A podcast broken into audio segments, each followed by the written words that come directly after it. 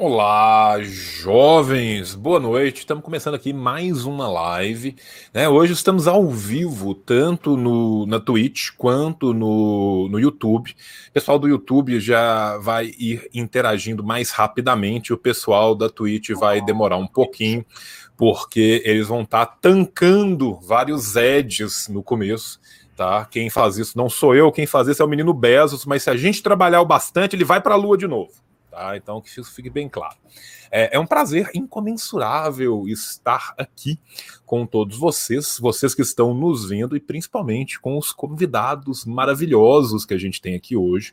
Hoje nós resolvemos fazer uma live sobre um assunto que para nós é brutalmente importante, que se torna brutalmente importante para todos nós, uma vez, né, que estamos aqui trabalhando como propagandistas para que você, jovem em casa, possa acrisolar o seu ferramental teórico, né, para que você possa, né, conduzir uma boa prática revolucionária com uma maravilhosa teoria revolucionária. Então, hoje nós vamos falar do mercado editorial da esquerda revolucionário, mercado editorial brasileiro e nós da esquerda revolucionária, como que nós interagimos com esse mercado maravilhoso né, o pessoal está até comentando, né? Vendo a pilha gigantesca do Land ali atrás, nós vamos falar do, do, do, quão mambembe nós somos, né? Que é a ideia de cobrar o escanteio, correr, cabecear e pegar o gol dentro e apitar para falar que foi gol. Né? Esse é um dos problemas que nós temos. Né? E vamos fazer isso assim que eu apresentar todos os meus maravilhosos convidados. Né? Vocês já viram aí, menina Marcília maravilhosa, representando Dona Ruptura. Ruptura Editorial está até aí, ó, no fundo da Ruptura, com o logo da Ruptura. Né? Por quê? Porque nós estamos roubando descaradamente o StreamYard do, do patrão Cauê, o menino Cauê, ele paga esse streamer de ouro para a gente fazer esse negócio, e se a gente não usar, não vale a pena ter. Então o Cauê muito gentilmente socializa o streamer com todos nós, nós somos eternamente gratos ao Cauê. Se não fosse o Cauê a gente não estaria fazendo essa live ao mesmo tempo no YouTube e na Twitch. Isso seria completamente impossível. Mas graças ao Cauê, seu streamer de ouro, nós estamos fazendo isso. Então, o mínimo que a gente pode fazer é usar todo o material gráfico do Cauê. Cauê também está aqui hoje com a gente, representando a ruptura. O Land está aqui representando o Lava Palavra. Né? Não só o Lava Palavra, o Land, né? Eu, o Land e o, e o Klaus temos uma ligação umbilical intestina, né? Os trigêmeos separados no nascimento, também junto com as ciências revolucionárias. Inclusive, se não fosse o Land, talvez nem houvesse mais as ciências revolucionárias hoje. Menino Land, ele salva editoras e cria editoras. Esse homem é, é o Galatos das editoras da esquerda. Ele é devorador de planetas da editora da esquerda. Maravilhoso estar aqui. E eu estou aqui também, por quê? Porque eu não estou em nenhuma, mas estou em todas. Né? Eu sou o homem dos múltiplos conselhos editoriais.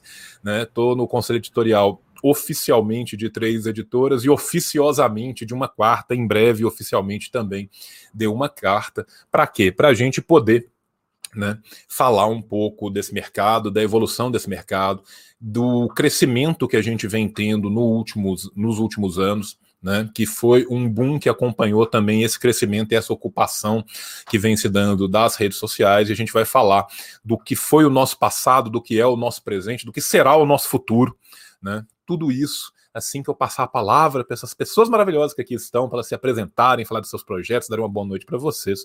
Né? Então, muito obrigado. Se vocês tiverem perguntas também, gente, não fiquem acanhados. Né? Manda um superchat e faz uma pergunta, entendeu? Não fica acanhado. Dá o sub no, no Twitch e faz uma pergunta. Compra 32 livros na, na Lava Palavra e faz uma pergunta. Pode ficar à vontade, tá?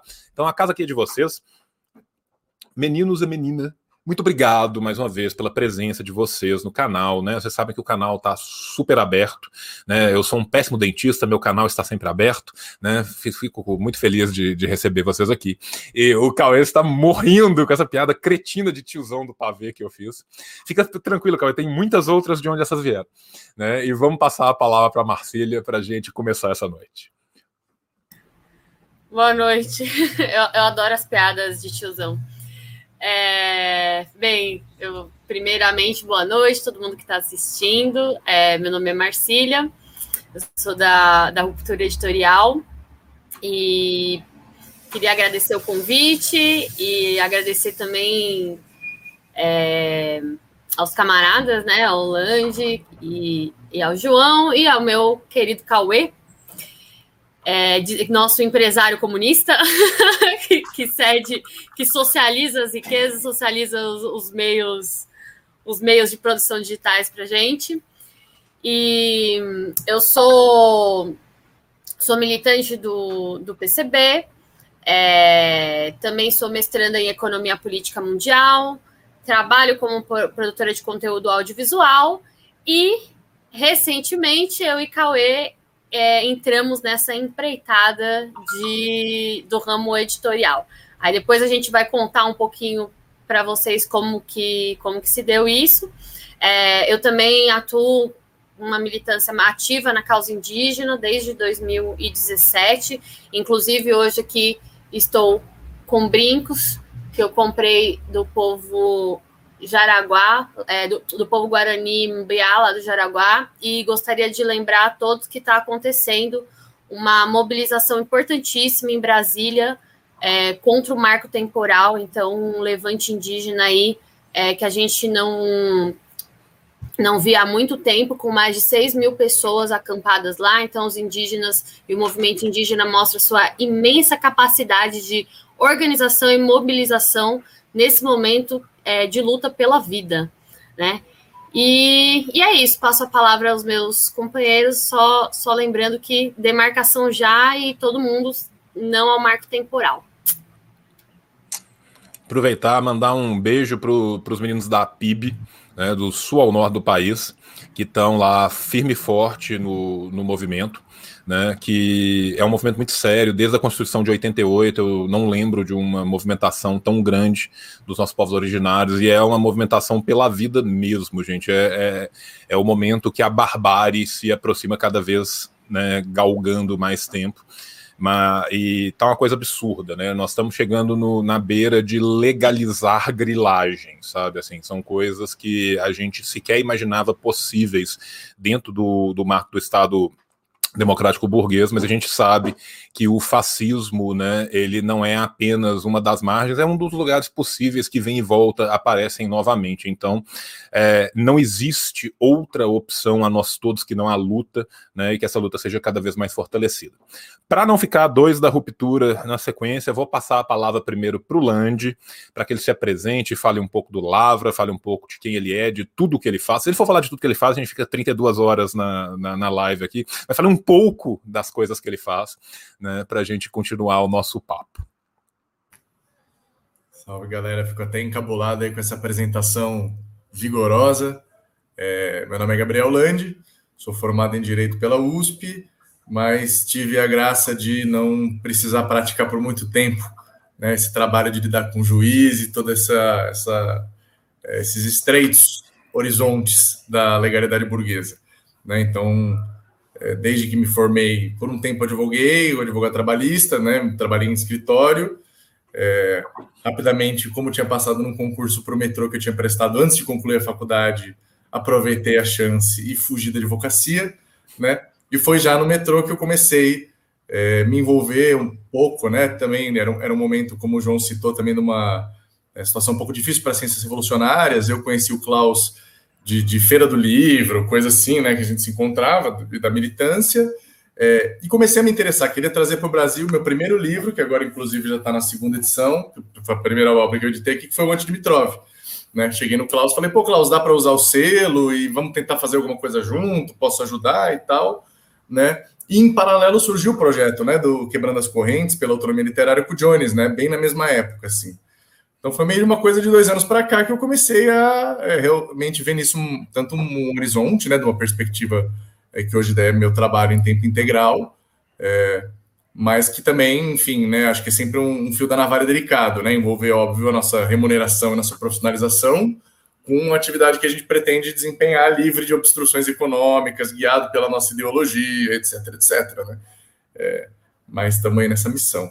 Então, quem quiser conhecer o Lavra Palavra, que também já é um projeto que vai de mais longe disso, né? É um blog que surgiu uns seis anos atrás, que começou a divulgar no Brasil algumas traduções, muito material, enfim, né? Acho que é uma preocupação que a gente vai debater um pouco aqui hoje, que aflige a todos nós, né? O vasto mar de conteúdo já produzido em outras línguas que não chega aqui, porque, bom, pobre Portugal na Europa e pobre Brasil no mundo, né? Então as coisas não são traduzidas para o português, e se são no Portugal, não necessariamente chegam no Brasil.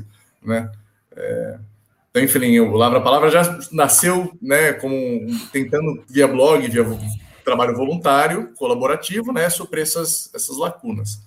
É, acho que agora com a frente editorial a gente tentei passar para um, um novo patamar dessa tarefa.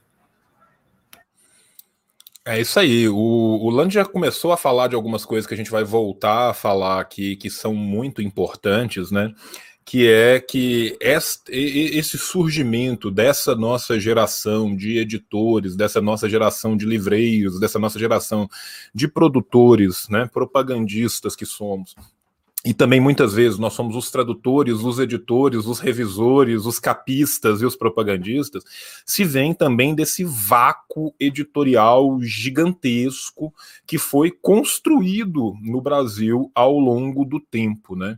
Uma ah, o pessoal pedindo para mostrar a camisa aqui, ó. camisa peita top do Fanon, né? Vai lá na Bolivariana que você consegue a peita top do Fanon. Né? E, e, isso, cara, é um processo que foi um processo, infelizmente, construído contra o nosso campo. Né? É muito irônico a gente pensar que talvez nas décadas de 40 e 50 a gente tivesse uma produção de uma qualidade tão grande, ou talvez até maior e mais concatenada, do que a gente está tendo hoje, dessa retomada que a gente está tendo hoje.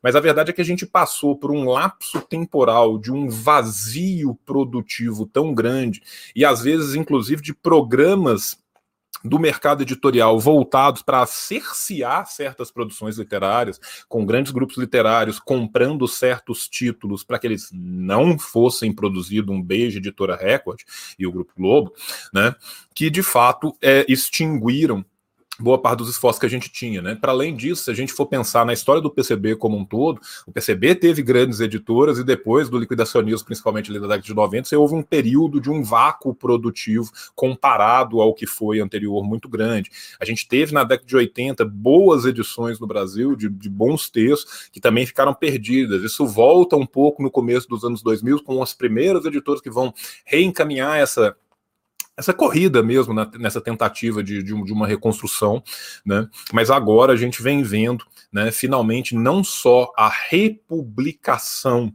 de grandes títulos, mas principalmente primeiras edições em língua portuguesa de várias coisas que a gente nunca teve dantes, né? Então, assim, seguindo o maravilhoso mote do governo Lula, nunca dantes nesse país, né? Nunca dante na comunidade dos países de língua portuguesa, a gente estava tendo publicações como a gente vem tendo agora, né? Eu acho que a gente está num momento muito sui generis, né? Desde, considerando que a gente não está mais sobre a égide da Terceira Internacional, que a gente não tem mais casas publicadoras internacionais de, de, de, de outro país que às vezes traduziam para o espanhol ou para o francês e facilitavam, ou mesmo traduziam direto para o português, como foi o caso da, da Progress Publishers em, em Moscou, como foi o caso da Foreign Language Press durante algum tempo para espanhol e francês na China, na década de 60 e 70 principalmente, é, agora a gente vem reencaminhando esse processo, e um processo que vem acontecendo em múltiplas frontes, né? Então, depois, com o tempo, nós vamos falar, vamos falar das outras editoras que não somos nós, nós não representamos aqui todas as editoras do mercado, longe disso, Antes, pelo contrário, a gente, na maioria das vezes, tem parceria com todas elas. Existe um trabalho que é muito é, parceiro, na maioria das vezes, nesse sentido, que a gente consegue né, transitar muito bem. Então, assim, é, é, eu, eu, acho que é um dos poucos lugares, inclusive, onde o, o, movimento comunista consegue brigar menos e produzir junto mais, que vem sendo nesse mercado editorial, apesar de todos os seus pesares e apesar de todas as brigas, né? E essas iniciativas são muito importantes. Para fechar nossa primeira rodada de apresentações, passar para o homem mais bonito do Ceará, o menino Cauê, bonito do Pernambuco, eu tô muito louco. Menino Cauê, lindo, maravilhoso, delícia, eu tô louco, tô cansado, não consigo olhar para esse homem sem ficar excitado. Vai, Cauê, fala com a gente. Conta tudo pra gente da ruptura, conta tudo pra gente do classe esquerda, conta tudo pra gente da bolivariana, fala desse, desse múltipla produção sua aí. Você sabe que eu sou todo seu. É, hoje é dia de celebração e dia de lamúria, né? Porque eu tenho certeza que vai ter lamúrias aqui para falar sobre a dificuldade de trabalhar com o mercado editorial, principalmente na esquerda radical. Já é difícil trabalhar com o mercado editorial no Brasil, né? De, de qualquer sorte. Mas da, da esquerda radical é muito maior, mas é um início, né? É um princípio de um trabalho que está se que está ressurgindo no Brasil hoje, com algumas editoras da esquerda radical e que tem tudo para crescer e trazer muita novidade e até o que o Lando falou antes aqui, que é, que é incrível como várias publicações não chegaram no Brasil até hoje. Principalmente quando foi o nosso caso, quando a gente viu Memória de Lênin, e a gente olhou, a Marcília apresentou para a gente, quando ela mostrou para a gente, ah, ó, esse livro não foi publicado no Brasil. Eu falei, não, uma biografia escrita pela Piscaia sobre o Lênin não foi, não foi publicado no Brasil. Ela, não. Gente deu uma pesquisada, buscou, ela falou assim, não, não foi. A gente ficou até assustado, né? A gente ficou meio na, naquele receoso para ver se não, tava, não tinha alguém publicado de antes. Mas não tinha publicado, né? Hoje eu estou falando aqui da Terra da Luz, do meu glorioso estado do Ceará, o estado mais bonito do Brasil, do povo mais simpático, alegre e bonito desse país. Mas é isso, vamos lá para as lamúrias e celebrações das, dos nossos trabalhos. Pode dar ali, João, minha, minha apresentação que vai ser breve, e depois eu vou falar sobre os projetos, sobre a classe esquerda também. Vem curso do Land aí na classe esquerda também, esse homem lindo, maravilhoso que vai nos agraciar com a sua beleza, inteligência e capacidade intelectual para, para concurso sobre Lenin. Então, é coisa breve que está vindo aí. Tem muita coisa novidade. Tem João também na classe esquerda. Né? João já me deu uma notícia boa aí. Então tá vindo coisa, tá vindo aí. Vem aí. Gente, é, vamos lá. Primeiro, eu vou aproveitar que já tiveram algumas perguntas aqui que, que são interessantes e a gente pode falar um pouco dela, né? Eu, eu, tenho essa tendência natural do historiador de sentir uma obrigação moral de fazer o, o, o panorama histórico, fazendo um panorama histórico muito, muito, muito breve, né? As grandes publicações no Brasil vão alcançar um ápice, muito ironicamente, no pós-guerra. A gente tem publicações já no Brasil, né? Logo quando se forma, se organiza o partido, a gente já vai ter as primeiras publicações do partido, mas as publicações ainda eram pouco organizadas. A partir da década de 30, a gente vai ter de fato uma organização muito grande. E aí, assim, 40 e 50 é o auge da produção né? Produção essa que, inclusive, tem que ser recuperada. Vou só dar um exemplo aqui da, da editora Vitória, que é uma editora espetacular, a coleção Romances do Povo. A coleção Romances do Povo é uma das coisas mais maravilhosas que já aconteceu é, em língua portuguesa, principalmente no Brasil que ela trazia, como o nome diz, Romances do Povo, ela era organizada por um rapaz chamado Jorge Amado, né, membro do Partidão, que tinha sido recém é, expulso de ser deputado pelo, pelo Partidão, e que ele fez uma coisa espetacular que foi trazer romances do realismo, né, que, que é um, uma corrente literária que não começa só na, na União Soviética, mas principalmente na União Soviética. Ele trouxe romances realistas que têm autores desde estadunidenses até indianos, perpassando todo a, a verve que acontecia do, do, do realismo no globo. Né? Nesse momento, a gente estava publicando três, quatro anos depois, os livros que estavam circulando aquela época na União Soviética tempo bom que não volta mais e tempo bom que foi muito obliterado a posteriori, né? Principalmente depois da ruptura né, que causa o vigésimo congresso, isso também na questão das publicações deu uma arrefecida violentíssima, arrefecida essa que do período Khrushchevita vai se manter, e ironicamente as publicações voltam com mais força de novo, sob a égide do Brezhnev, que já está tentando né, um, um outro movimento ali dentro do, do movimento comunista internacional, né? E aí nós vamos ter de novo um outro boom muito grande de editoras, de publicação, de textos chegando no Brasil, já muito também textos mais próximos do eurocomunismo, de outras vertentes do comunismo, no final da década de 60, na década de 70, né? Se a gente for pensar a velocidade, por exemplo, que o Condenados da Terra do Fanon chega em português em detrimento né, do que as segundas e terceiras edições do Condenado vão chegar é, agora, né? Se a gente pensar que a gente entra hoje na estante virtual e você pode facilmente doar um rim para tentar comprar um Condenados da Terra usado, a gente vê o vácuo que foi criado nesse espaço-tempo, né? Obviamente, o, os anos 80 e 90 eles já começam com aquela força do liquidacionismo, né? Todos os problemas que se acontecem no movimento comunista brasileiro na década de 70, não vou entrar no mérito aqui deles, mas eles também vão é, ter uma repercussão editorial muito grande. Apesar disso, a gente tinha na época excelentes editoras publicando os grandes clássicos, então é muito é muito fácil de você encontrar. E você tem aquela capa clássica dos anos 80, aquele diagramação espetacular, né? Dos anos 80, que eles não acreditavam em espaço no livro, não acreditavam em margens, né? E a capa, quanto mais horrorosa ela fosse, melhor era. Então, assim, são livros que, que para o colecionador é uma delícia, para as pessoas com qualquer senso estético é, é só, um crime. Só o busto, né? É só o busto, assim, o busto de lado e letras garrafais do lado. E se puder, e se puder pôr as letras garrafais quatro vezes, uma embaixo da outra, falando a mesma coisa, né? Tipo assim, marxismo. Um busto de lado, assim, é, é lindo, cara. Que é a, as diagramações típicas, né? Da, da década de 80.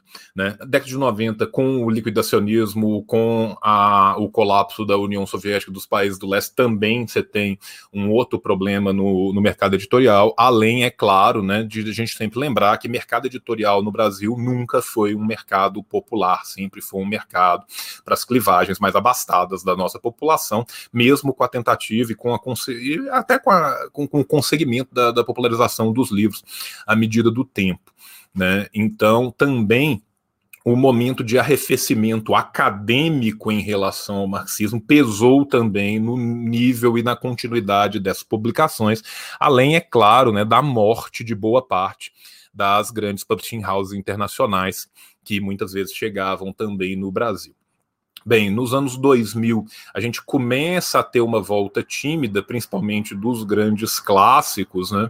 E a gente vai desaguar agora nessa década, na década de 10, e principalmente agora nessa última metade da década de 10, essa virada da década de 20, com esse renascimento, com esse ressurgimento que a gente está vendo agora, né?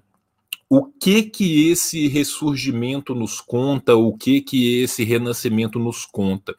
Nos conta que aquela política do liquidacionismo da década de 90 vem de novo perdendo espaço, né? As coisas têm uma tendência a, a, ser um tanto quanto cíclicas nesse mercado, mas vem mostrando que a presença cada vez mais forte de uma geração mais nova que sente essa necessidade vem chegando.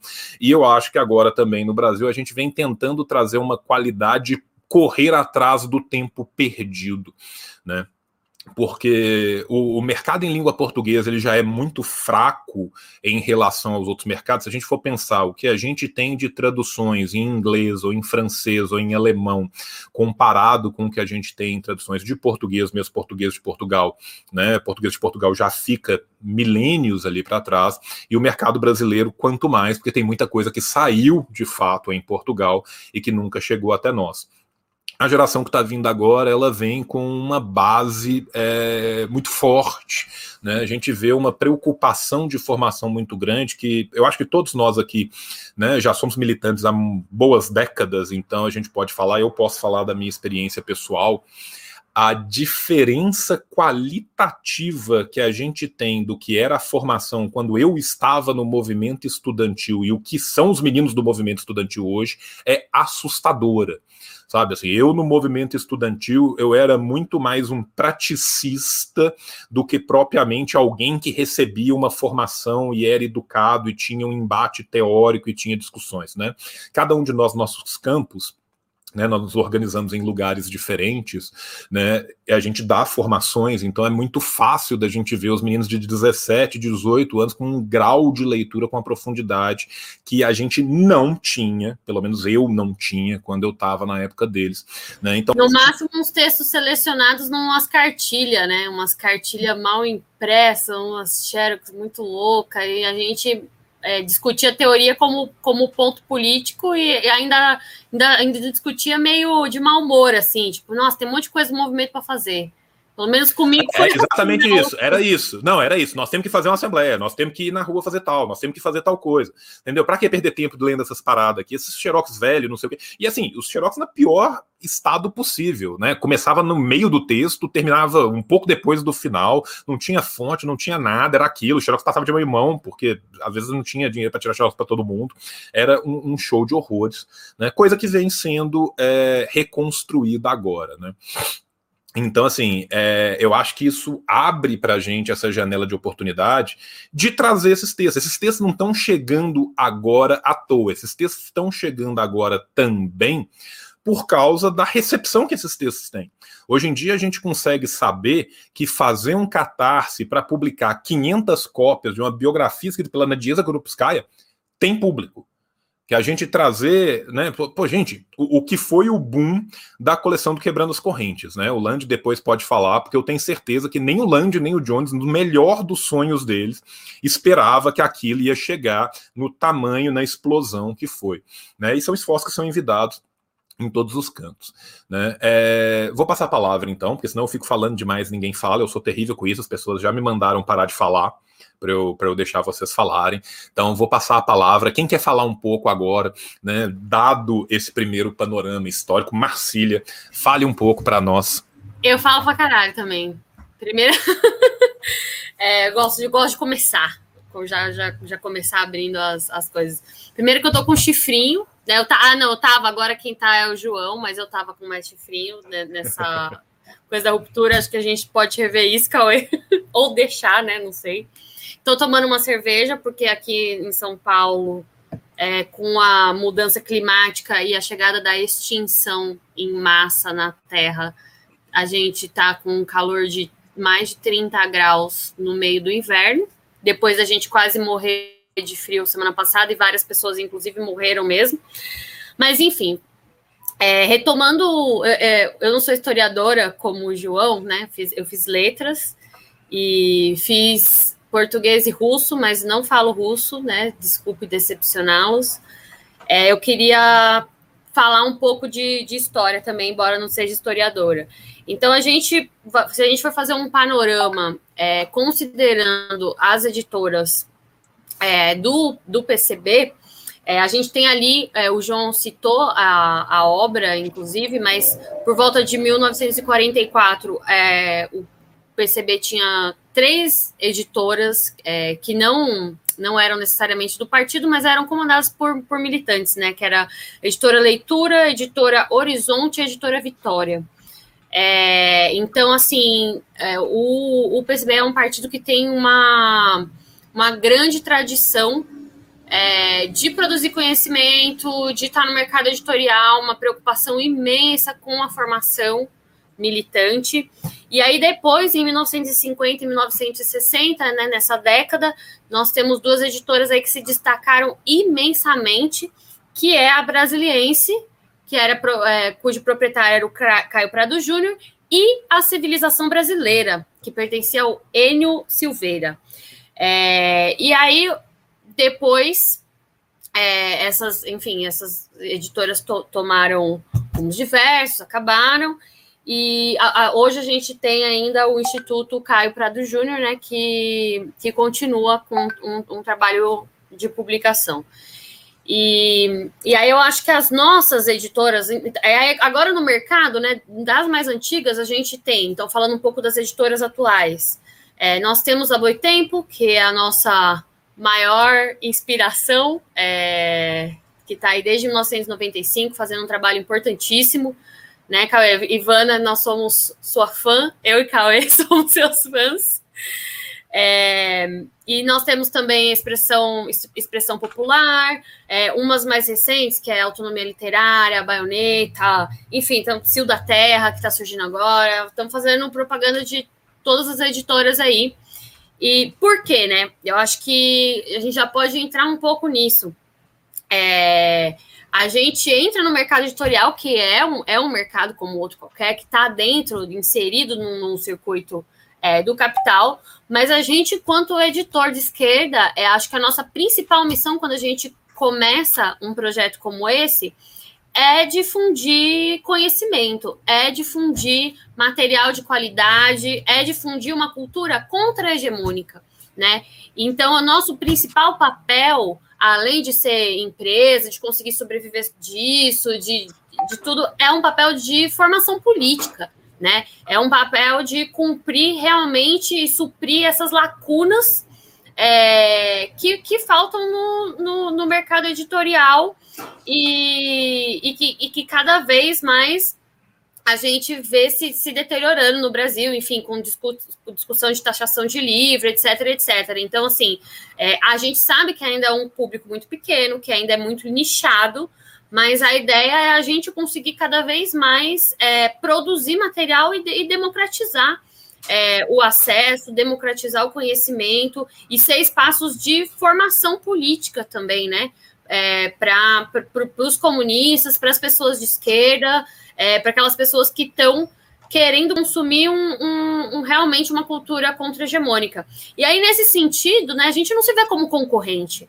Pelo contrário, né, a gente está aqui é, para se ajudar, para fazer parceria, é, porque para a gente, quanto mais editoras surgir de esquerda, quanto mais gente estiver publicando material, estiver traduzindo, estiver é, trazendo coisas para a formação é, é, melhor, porque a gente, como comunistas, o nosso objetivo é promover o poder, o poder popular, então promover a formação política das pessoas que levem a, a desalienação é, e que cada vez produzam mais conteúdo, porque a direita está aí tomando todos os espaços, né? Já, já a, a hegemonia burguesa ela já está aí nas escolas, ela já está nas igrejas, ela já está em todo lugar, na mídia hegemônica, e quanto mais é, é, quanto mais conteúdo contra-hegemônico e, e, de esquerda e radical a gente conseguir produzir, é, mais próximo a gente chega nesse patamar de formação que a gente almeja para para nossa para nossa sociedade até chegar no, na construção do poder popular numa possível revolução brasileira. E, e aí falando um pouquinho da, da ruptura, né? O Cauê, nosso empresário comunista, já tá, tem um projeto incrível que, que é com classe esquerda, que também é com, com essa proposta de formação política. É, ele é formado em biblioteconomia, eu formado em letras, e aí a gente começou a conversar desde o começo do ano passado sobre essa vontade que a gente tinha de, de ter uma editora, né? Então eu vim da, da, letras, trabalhei muito tempo, trabalhei em editora, trabalhei muito tempo no, no, mercado editorial, trabalhei como editora de livros didáticos, tenho uma experiência com edição, é, mas sempre trabalhando com, com materiais que não necessariamente eram do meu interesse. E aí eu falei, nossa, tenho uma, uma grande experiência com, com relação a isso, mas nunca consegui produzir algo que realmente me é, me motivasse, me satisfizesse e, e, e, que suprisse né, essa necessidade de, de materiais que a gente tem na esquerda. Então, isso que o João falou era não só a juventude. É, na época que eu militei, comecei a militar lá em 2006, quando eu entrei na universidade, é, não só a juventude estava muito mais preocupada com o movimentismo, o sindicalismo, de estar tá ali atuando no dia a dia e não estava tão assim ligada na, na formação, como também o acesso era muito difícil. Então, era nesse esquema, um PDF, uma Xerox, não sei o quê. É, óbvio que tinha os trabalhos já da, da expressão popular, que tinha o trabalho da Boitempo, mas assim, é, tem muita coisa para ser publicada, tem muita coisa que não chega aqui no Brasil, tem muita coisa que está não só que já está edição esgotada, que é muito difícil de achar, que é muito caro, mas e coisa também está sendo produzida agora por intelectuais de esquerda no mundo inteiro é, que, que não foram traduzidas ainda. Assim, nesse ponto, acho que o, o Lange está fazendo um trabalho incrível, que ele vai falar um pouco mais é, no, no, no Lava Palavra.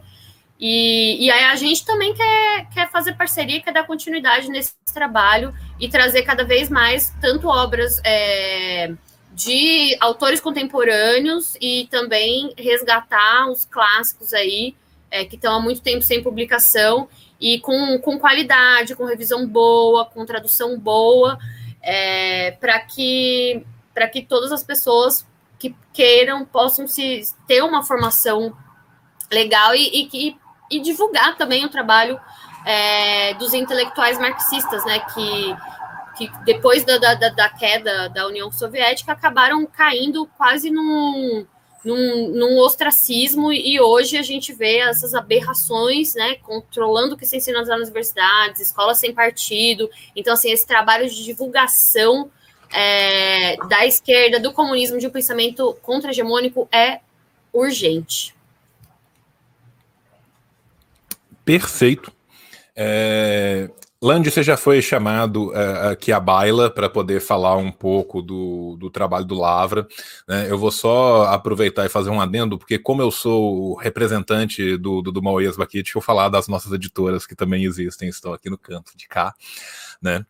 parabenizar aqui os meus queridos companheiros e camaradas da Nova Cultura e da AND também, que tem publicações que são importantíssimas, publicações que se não fossem é, feitas pela Nova Cultura e pela ND provavelmente não estariam no Brasil, né? Inclusive a Nova Cultura na, na sua nova fase, ela tem uma coleção vastíssima, tem um clube do livro que é espetacular, né? A Nova Cultura está agora com quase 50 volumes já publicados. Né? Esse mês, por exemplo, saiu Patrício Lumumba, gente. É, vocês não acham Patrício Lumumba em, em, português, né?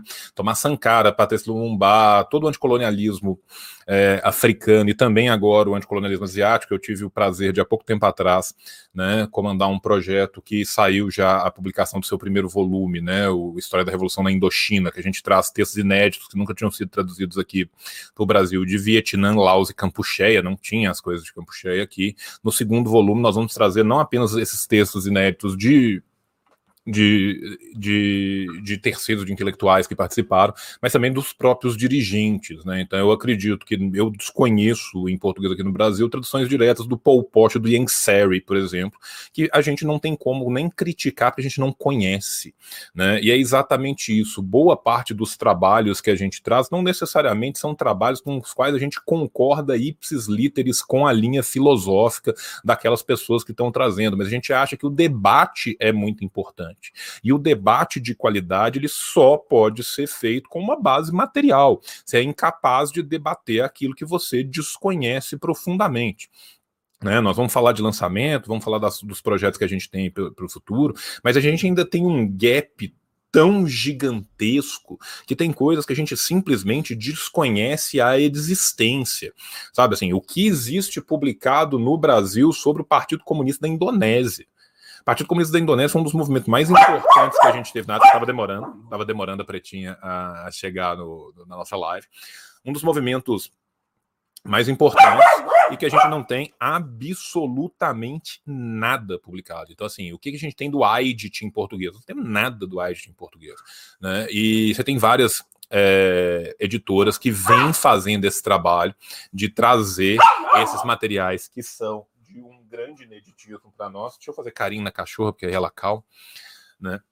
E, e, esse é um trabalho que ele precisa da pluralidade de todos nós a quantidade de livros, a quantidade de material contemporâneo ou não, né, que a gente não tem em português, ele é tão colossal que cada um de nós individualmente podia passar o resto da vida traduzindo manhã, tarde e noite publicando livro, que a gente ainda assim não conseguiria, né? Eu participo com o Land também né, da, da, da, coleção dos escritos militares, né, junto com Euclides, que é uma coleção maravilhosa, encabeçada pelos meninos que me chamaram, sou muito honrado de, de fazer parte. Boa parte dos textos que a gente traduziu do Engels, são inéditos em língua portuguesa, ou seja, nós não estamos falando que, né, tipo assim, porra, tava faltando em português uma, um reprint do, do, do, Walter Rodney, que só saiu em português de Portugal na década de 70. Walter Rodney está aqui do lado há 40 anos atrás. Não, nós estamos falando que Engels ainda tem para nós toda uma obra que é desconhecida, simplesmente desconhecida.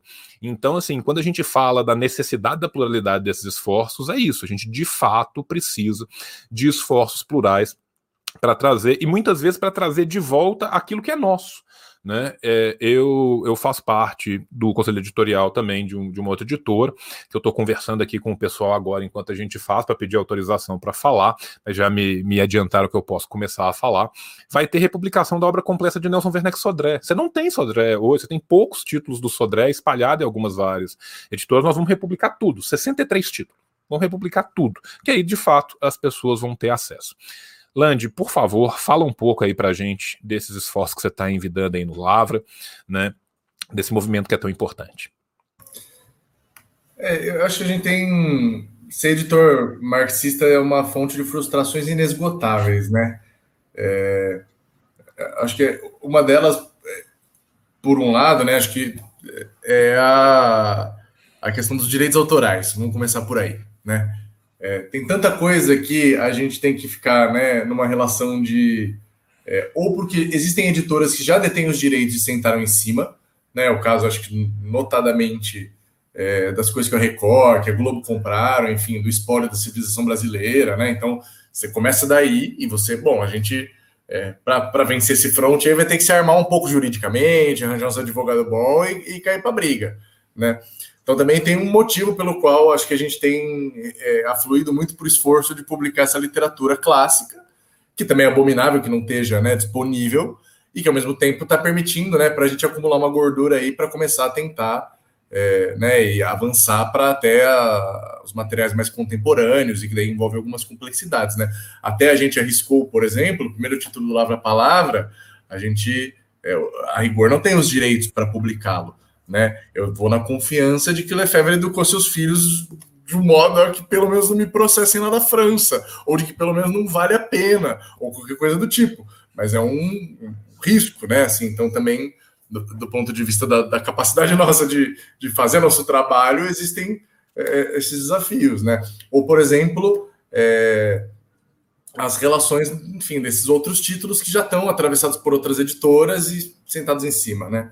É, Agora, eu acho que ao mesmo tempo é parte também do que explica a gente, é, e é isso que me deixa muito otimista nesse trabalho, é, é que, e aí primeiro não à toa, né? Acho que todos nós afluímos para o trabalho editorial vindo de outros trabalhos de propaganda, vindo de outros esforços, né? É, que na verdade vinham de, de, de, de, traduzir o material existente nos livros, existente na literatura, para outros veículos, né? Então, o João, antes de enveredar por isso, já tinha esse trabalho é, tanto nos canais como no, nos podcasts, né? Eu também com a Palavra, o Cauê com Classe Esquerda.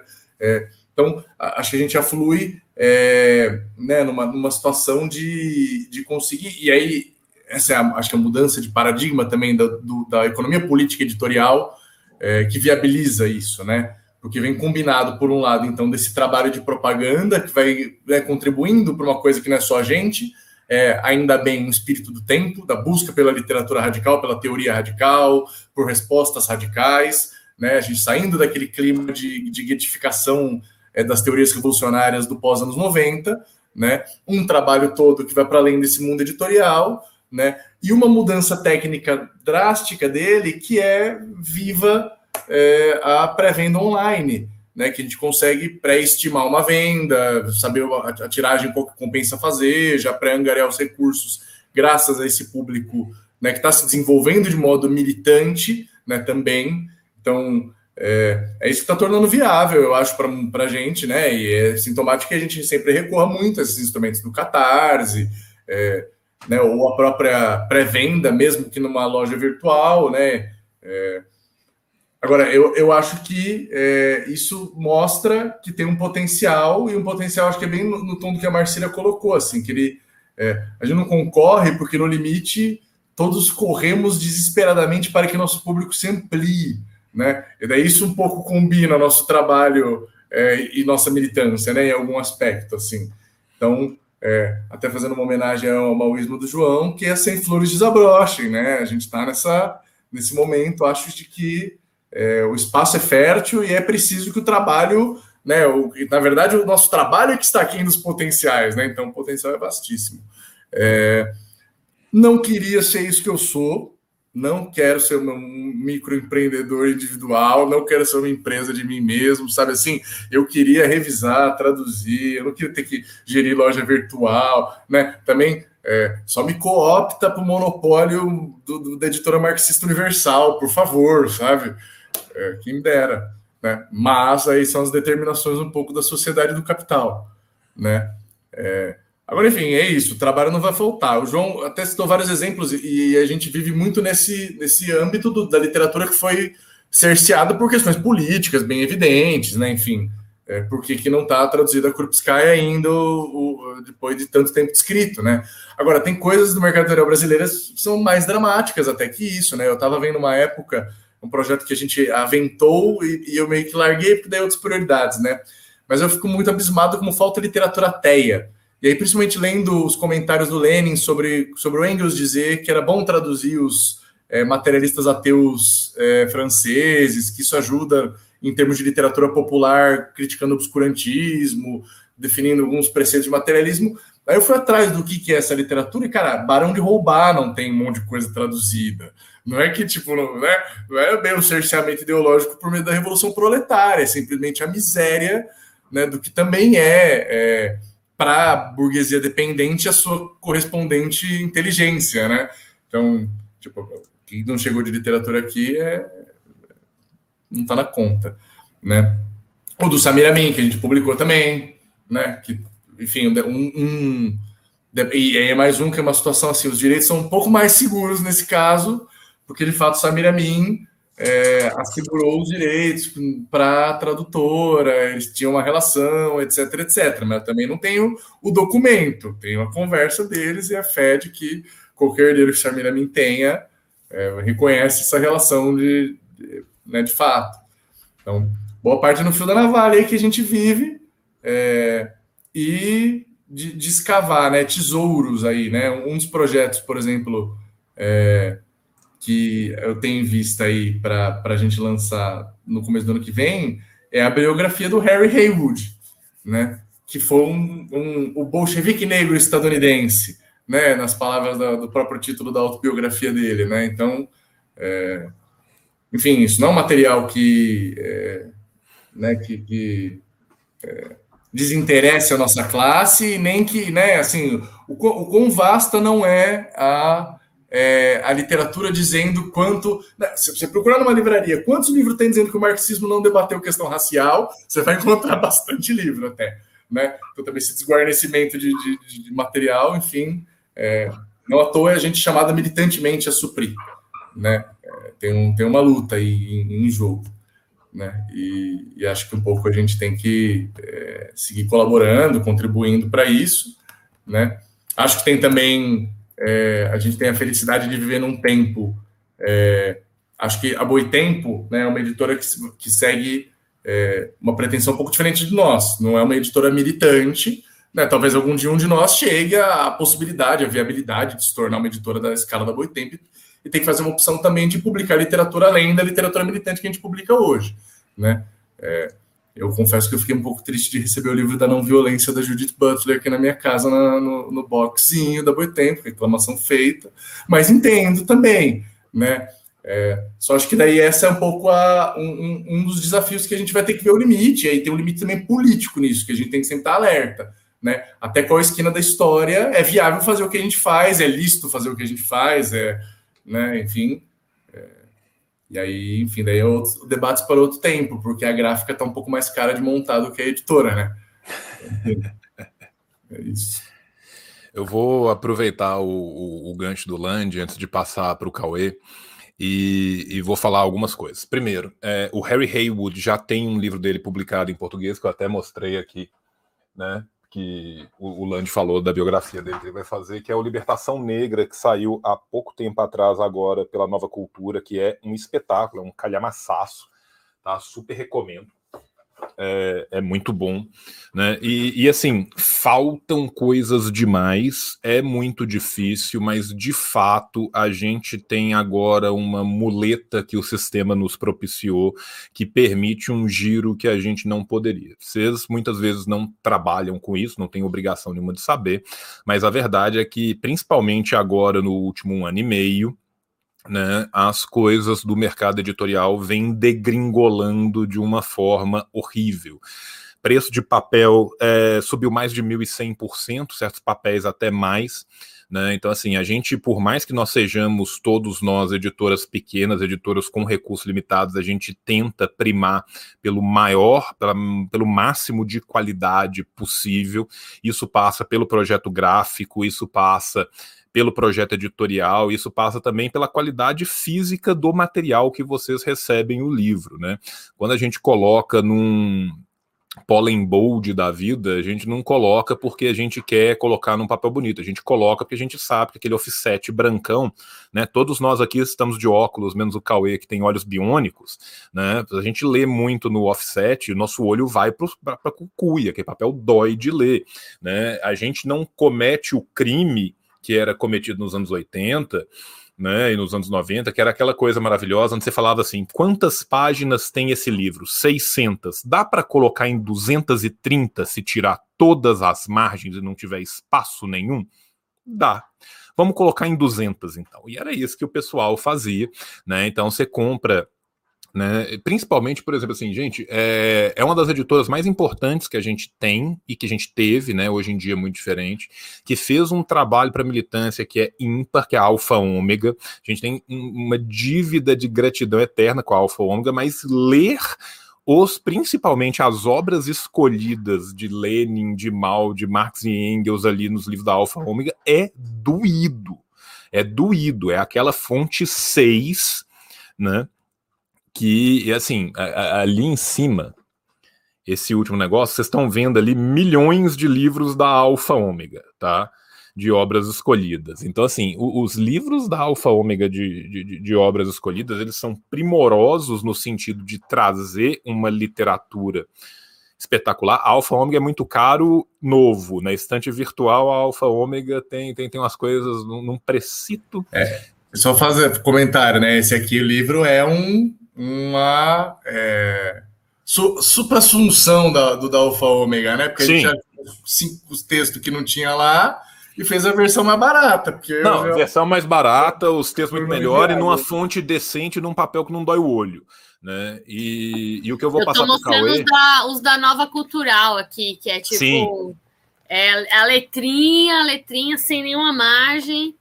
E essa é uma preocupação nossa, né? O que a, a gente discute muito, eu e o Cauê, é, dessa qualidade da, visual da, da obra, né? Porque a gente sabe que quem compra, quem gosta, é a galera que vai grifar, que gosta de bastante espaço do lado para fazer anotação, é, que gosta de ler, né? Que, go que precisa de um papel, como a gente também gosta de ler, que quer um, um, um off-white aí para não ficar lendo no brancão. Então, acho que também tem isso. Essas, as nossas novas editoras estão surgindo com uma preocupação. É óbvio que a gente tem que é, reconhecer o esforço militante de todas essas editoras que produziam nas condições mais terríveis, mais precárias, no meio da ditadura, do jeito que dava. Então, é, é, é um papel incrível que elas cumpriram, mas é, hoje é, entra até um pouco no que eu já coloquei ali, né, e que o Land colocou, essa possibilidade do digital, do virtual, faz com que a gente consiga ter um pouco mais de segurança para publicar. Né? Por exemplo, a gente não, teria de onde tirar, de onde levantar aí é, os 30 mil reais, 30 e poucos mil reais que a gente precisava para dar o pontapé inicial é, no, no Memórias de Lenin. A gente não tem como tirar isso do, do nada, né? Do, do éter.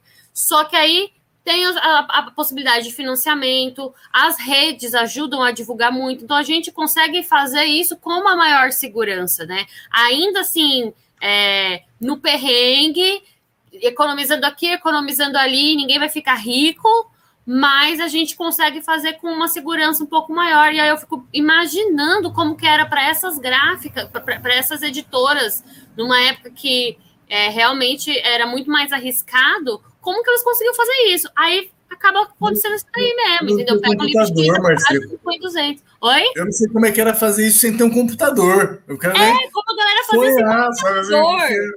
Como você não. revisa no papel, como faz na máquina de escrever. Assim, eu tipo traduzo assim, muita coisa no celular. Eu interpolo coluna, uso o Google Tradutor para me ajudar e reviso a tradução do tradutor. Não tem vergonha de dizer não.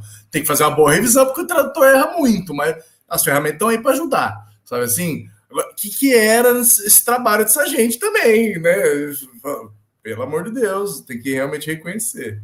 É uma coisa de louco, né? E eu queria aproveitar esse gancho do Catarse para passar para o Cauê para falar, porque inclusive a ruptura está com o Catarse no ar, né? Que está chegando no seu momento dos seus finalmente.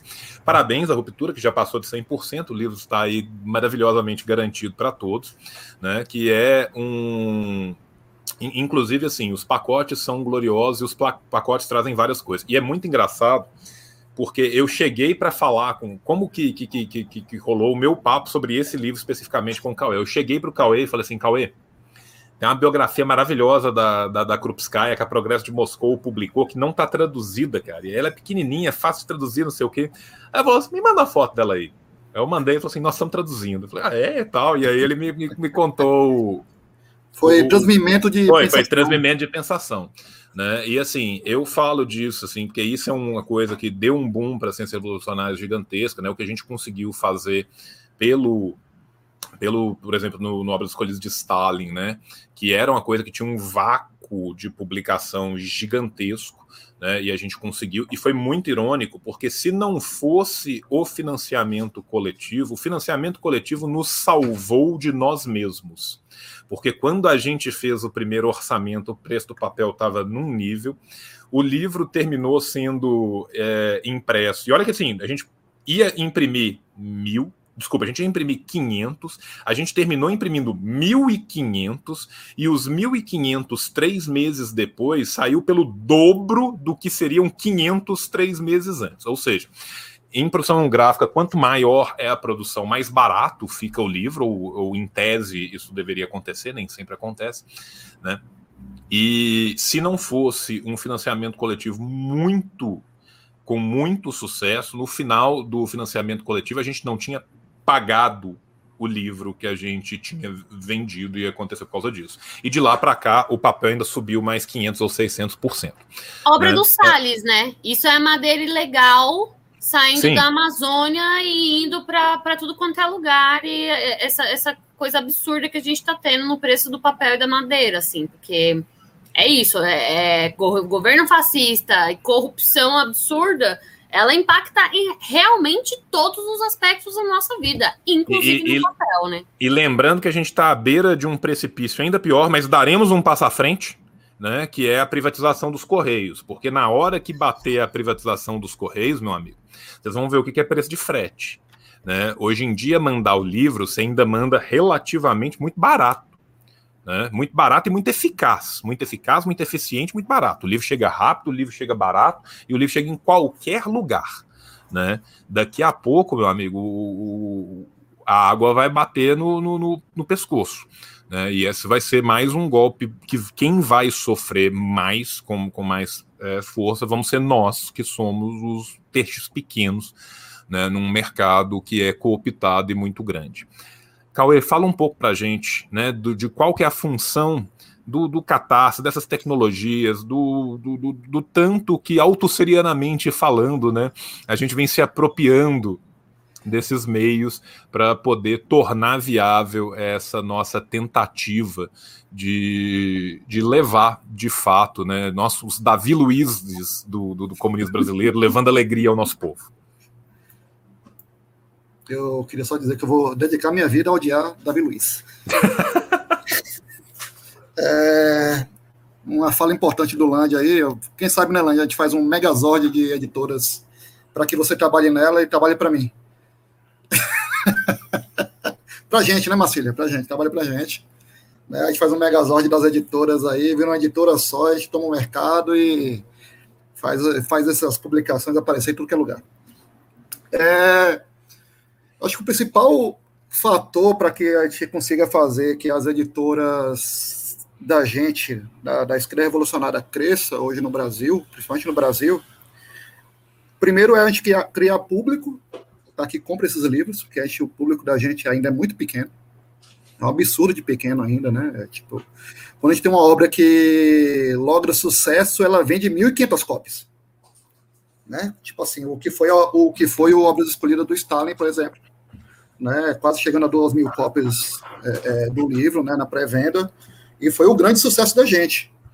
Né? Então aí a gente tem um, um a gente olha para isso e começa a chorar porque a gente fala assim, como é que a gente vai conseguir sustentar as empresas, as editoras publicando se quando a gente consegue fazer uma obra que alcança um sucesso gigantesco, ela consegue vender duas mil cópias. Né? Hoje, é claro, você tem a Boitempo hoje fazendo 48, 49 títulos anuais. Né? Título pra caralho saindo da, da Boitempo, mas hoje eles têm o quê? 25 anos de, de, de mercado e eu queria parabenizar a Ivana porque ela começou a Boitempo no pior momento possível para se começar uma editora de esquerda e principalmente uma esquerda, uma de esquerda revolucionária, que foi na década de 90, ali próximo do final da década de 90, seria um momento que eu nunca faria aquilo. Né? E ela fez, e ela meio que abriu as portas para que a gente consiga hoje trabalhar com esse mesmo público, né? Até um público que, porque todo mundo aqui eu tenho certeza que já comprou um livro da Boitempo. Então a gente está querendo fazer algo que seja um pouco parecido e mais caro trazendo, trazendo algumas publicações que a Boitempo não estaria ou não estará tão cedo, e não estão no prognóstico dela, assim. Então é nesse gapzinho aí que a gente começa a trabalhar, né? E aí eu trago aqui justamente o caso que a gente teve com, com o Memória de Lene, né, que quando a Marcília apresentou para a gente o Memória de Lene, a gente ficou surpreendido que esse livro nunca tinha sido lançado no Brasil nem em Portugal. Né? Só tinha duas traduções que a gente achou que por acaso são duas traduções péssimas, que é a do, do inglês, né, nos Estados Unidos, e uma em espanhol dos morenistas ali argentinos. A do inglês é, limaram o Trotsky da, da, da, da, publicação e a Argentina colocaram mais Trotsky na publicação. Tipo, o Trotsky na original em russo ele é citado 28 vezes, na morenista ele é citado 52 vezes. Tipo, tem páginas inteiras de, de elogios a Trotsky que, que não existem no original. Tipo assim, é um, é, chega a ser exagerado que você fica vendo aquilo ali, você fica assustado. Na inglês ele nem existe, né? Ficou igual as fotos apagadas do É, e, e, na inglês e, e na, na, americana é uma publicação que foi feita por anarcocomunistas, que agora ele deve ser stalinistas também, porque eles limaram o Trotsky da, da, da edição, assim, ele sumiu da edição. É a vingança por Kronstadt, tipo, pela Ucrânia. Os caras têm muito a vingar do Trotsky, os anarquistas. É, é isso, sabe? Então, tipo assim, trabalhar com as traduções também é muito difícil. É, eu queria até falar para quem apoiou o nosso projeto, ele vai ter um pequeno atraso justamente por isso. Porque é, a gente preferiu pegar toda a tradução e, comece, e fazer todo o cotejamento diretamente do russo. Né, e fazer o cotejamento, e a língua russa é um pouco mais complicada de fazer o, o, o cotejamento, porque se você mudar muita ordem das coisas ali, das palavras, da síntese das palavras, meio que atrapalha tudo e perde meio que o, o, o a marca do autor, né? Então a gente está tendo essa preocupação, está fazendo várias revisões, a gente vai passar por três revisões, né, antes de sair, mas está saindo lindamente, né? Todo o material, a parte gráfica, de design, de revisão, a gente está fazendo maravilhosamente bem, né? A nossa equipe é maravilhosa, né? Mas temos essas dificuldades. O, o, o, o Land colocou aqui, a Marcília já colocou aqui, o João já, já colocou aqui as lamúrias que é fazer as publicações no, no, no Brasil. Graças a Lenin, a gente tem hoje uma vaquinha online aí que, que surgiu e que possa possibilitar que a gente consiga lançar livros e consiga pagar os livros. Né? Eu estava até conversando com o Marcelo esses dias que a gente colocou um valor na, na no Catarse que não cobria o, o, valor todo do livro porque esqueceu do FET. Né? Meio que esqueceu ali do frete. Né? O, o frete fica caro. Se você colocar tipo 400, 400, 400 apoio, vai para 8 mil reais só de frete. Né? Então, tipo, aumentou ali 8 mil. Só que, como, aí eu falei para ela, ó, oh, Marcelo, então a gente tem que chegar a 130% para pagar tudo. Só pagar. Tipo, e a gente quer pagar todo mundo muito bem. A gente quer pagar o tradutor, a gente quer pagar o revisor, a gente quer pagar a segunda revisão, a gente quer pagar a terceira revisão, a gente quer pagar todo mundo o cotejamento, pagar tudo, o capista. E a gente tenta fazer isso, né? Profissionalizar a nossa área de, de, de editoras, né? Que eu acho que é uma coisa que é, é carece na esquerda revolucionária, que é a profissionalização do, das atividades que a gente compõe, né? seja, seja de, de editora, seja nas nossas lojinhas online de camisa, como a Bolivariana, por exemplo, que está aqui também, está com o João. Então, é profissionalizar, porque a direita ela é profissional no que ela faz, ela tem dinheiro para fazer isso, e a gente tem que correr atrás, não só com dinheiro que a gente não tem, e também na parte profissional, profissional que é de, de deixar todo mundo competente para o que está fazendo. Né? Claro que a gente tem pessoas competentíssimas fazendo a tradução, fazendo a revisão e tudo mais, mas a gente peca um pouco na parte de gestão, de apresentação desse material, que a direita faz muito bem isso. Eu estava conversando até com o conselho editorial, o João viu essa, essa conversa, ele participou dessa conversa, que foi eu falando sobre obras de ficção científica nacionais. Né? Tipo, hoje você tem um fomento de obras científicas nacionais que a extrema-direita cooptou todo mundo. Tipo, as principais obras de, obras de ficção científica brasileiras são de extrema-direita. Né? Você tem aquele, como, esqueci o, o, nome do cara, que ele até virou série, não sei se foi na HBO, que é um, um cara que vai com uma máscara de gás, assim, perseguindo políticos. É, aquilo ali era um quadrinho, virou depois uma obra de ficção científica meio de literatura, saiu, tá vendendo para caralho, e a gente não tem nada de fomento de ficção científica, por exemplo, nessa área que poderia cooptar muita gente para o nosso lado, porque vende muito, principalmente para a juventude, para o adolescente. Né? E eu estava falando para o João que minha ideia era justamente a gente pegar no ano que vem, quando a gente tiver um pouco mais calma, já tiver mais com, com uma rodagem, né, já, já passando por umas estradas mais doutor, é o, o doutrinador. O Charles aqui, ele lembrou. E é, a gente começa a lançar selos que não sejam só de, te, é, só de teoria, né, de trabalho teórico, porque hoje a gente já está fazendo isso muito bem. Né, o, o Larra Palavra nem se fala, já lançou aí muita coisa, né, possibilitou que a gente tenha acesso a, a, a, a muita literatura teórica que a gente não, não tinha no Brasil, mas a gente tem que começar a publicar também ficção, porque a gente começa a pegar um público maior e começa a vender para muito mais gente, porque obra de ficção você tem 50 mil de, de, de, de, vendagem, 50 mil, 70 mil, 80 mil, e quando vende muito no Brasil, o, o best-seller brasileiro, ele vende 200 mil copos por ano, que são aquelas autoajudas. Né? Tipo, a gente não vai vender tanto no, no, no Brasil, tanto que a Boitempo, por exemplo, o maior sucesso da Boitempo foi o, o, livro do Padura, que vendeu 90 mil cópias.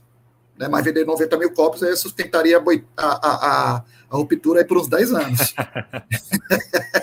Mas é o grande sucesso da Boitempo, por exemplo, foi vender um livro de literatura, que não é um livro de teoria, do Padura, e vendeu 90 mil cópias. É o grande sucesso da Boitempo.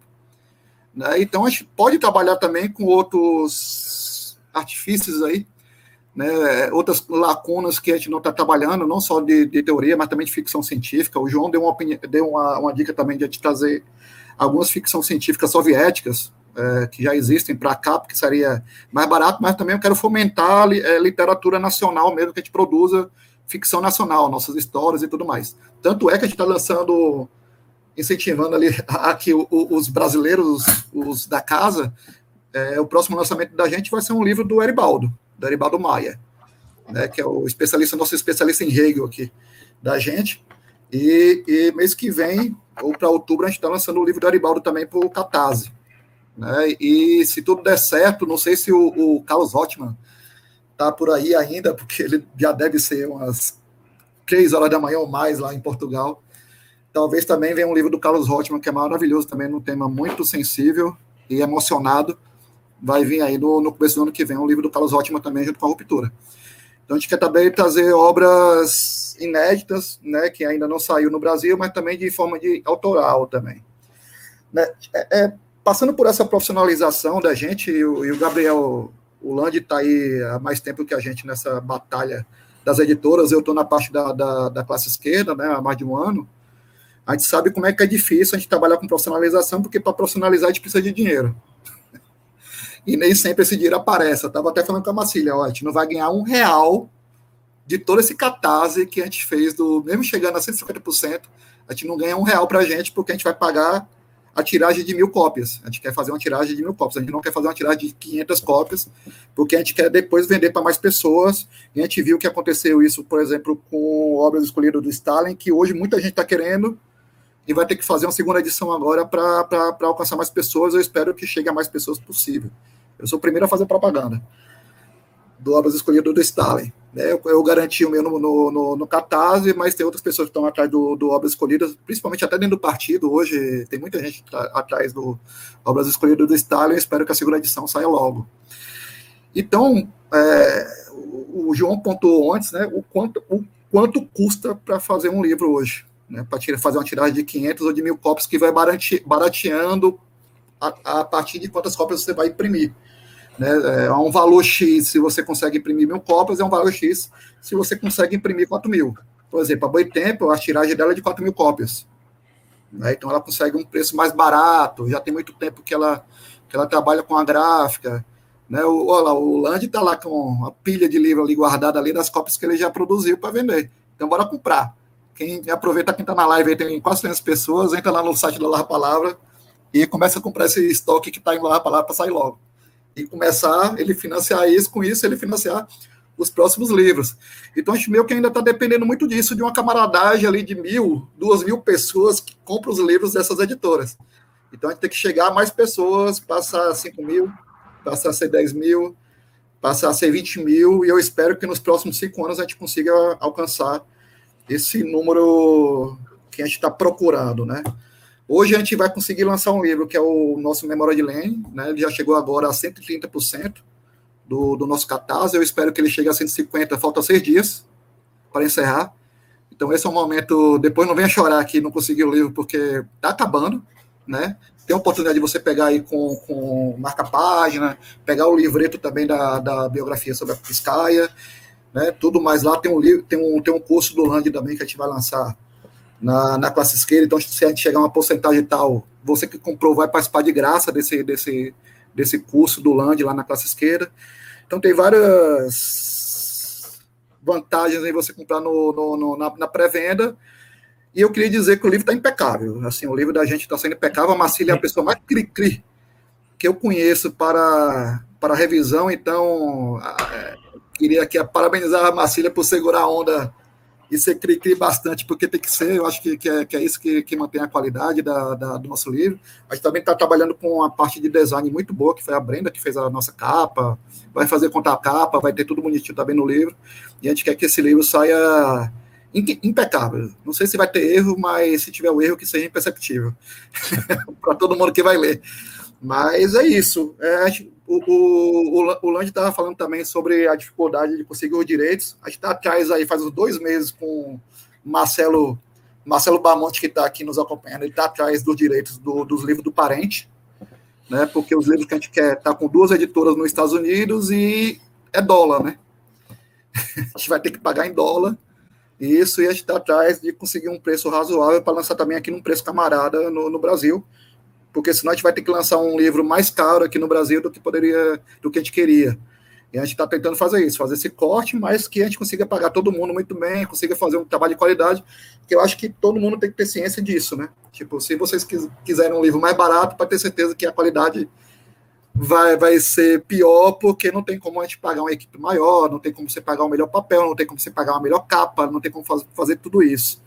Né? Então, eu espero que todo mundo tenha essa compreensão. Apoie todo mundo que está aqui, apoie os Ciências Revolucionários, apoie a Cio da Terra, apoie lá a palavra, a ruptura, né? É, é, é, e consiga fomentar essas editoras de esquerda revolucionária no Brasil, que eu acho que está começando agora, né? esse processo está começando, eu tenho certeza que daqui uns cinco anos serão grandes editoras, vendendo aí sempre a primeira tiragem sendo 5, 10 mil cópias.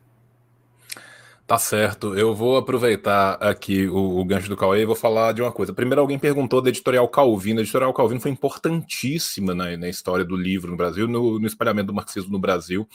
É um editorial que foi forte, principalmente nos anos 30, né? Foi perseguido pelo Vargas, tal, tinha uma ligação com, com o Partidão no Rio de Janeiro, e foi pela editorial Calvino que, por exemplo, chegou o Tchequizo, 14 lições de materialismo histórico, é importantíssimo para a Fundação, que só foi ser republicado agora em 2019, eu acho, de novo no Brasil, ou seja, a gente teve um gap aí de 80 anos sem um livro clássico que serve de formação, que é um livro importante. Além disso, eles publicaram muito Marx, muito Engels, e publicavam livros fascinantes. Tem, por exemplo, relatos de brasileiros que foram ajudar na construção na Rússia no, no, no primeiro período tal, que infelizmente hoje são livros raríssimos, são livros de colecionador. Alguém lembrou da Calvino, acho que é muito importante falar. E eu quero deixar na tela aqui esta maravilhosa pergunta. É, João, você tem alguma biografia sobre civilizações hidráulicas, como foi concebido o conceito por Carl August Wittfogel, da hipótese caudal hidráulica do modo de produção asiático baseado na teoria marxista? Por incrível que pareça, essa é uma coisa que me interessa, porque esse ele está falando do molde de produção oriental. Em algum momento da minha vida, eu já trabalhei com história antiga. Isso gerou uma querela muito grande em alemão, tá? Na, na década de. Começa na, na década ali de 30 essa querela, vai até a década de 60, inclusive envolve o Lucas, envolve o Brecht, envolve outras pessoas. E já que você pediu, o melhor livro que eu acho dessa querela é a resposta à tese do Wittfogel, que é do Yamirdal, né? O Yamirdal, ele teve uma única tradução para português que é espetacular. Deixa eu ver se eu acho meu Yamirdal aqui. Tá aqui. Deixa eu tirar o fone, senão eu morro aqui tá? Que é este livro aqui, ó, Uma Aldeia da China Popular, Problemas, Temas, Temas e Problemas, né? Do, do, do Yamirdal. É, o Yamirdal ele é um comunista sueco muito importante para o comunismo na Suécia, então a gente conhece muito pouco sobre ele. E ele publicou na década de 60, junto com Lars Gustafsson, que é um outro comunista sueco, um livro em alemão, Die Nötige Gegenwart, né? O cara, o presente desnecessário, o presente, é, o presente desnecessário, né? Que é uma querela exatamente sobre a hipótese das civilizações hidráulicas e do debate que é começado pelo Wittfogel. Então, Thomas, se você gosta de Wittfogel, recomendo a querela com o Ian Mirdal. É, só para aproveitar essa pergunta, essa pergunta foi num, num, lugar muito específico e caro ao meu coração, e eu queria aproveitar para respondê-la de uma vez. Voltando aqui um pouco para a nossa live, nós já estamos com uma hora e quinze, eu acho que a gente já discutiu muitos problemas, né? Do, do, do, que foi o passado, do que vem sendo presente, acho que a gente pode abrir as portas um pouco para aquilo que será o futuro. Antes disso, né, gente, a gente tem que falar de todo mundo que está aí no corre, né? É, muita gente fala de Fanon e Fanon vem sendo loteado e há uma briga gigantesca em torno da obra fanoniana hoje em dia, da sua republicação.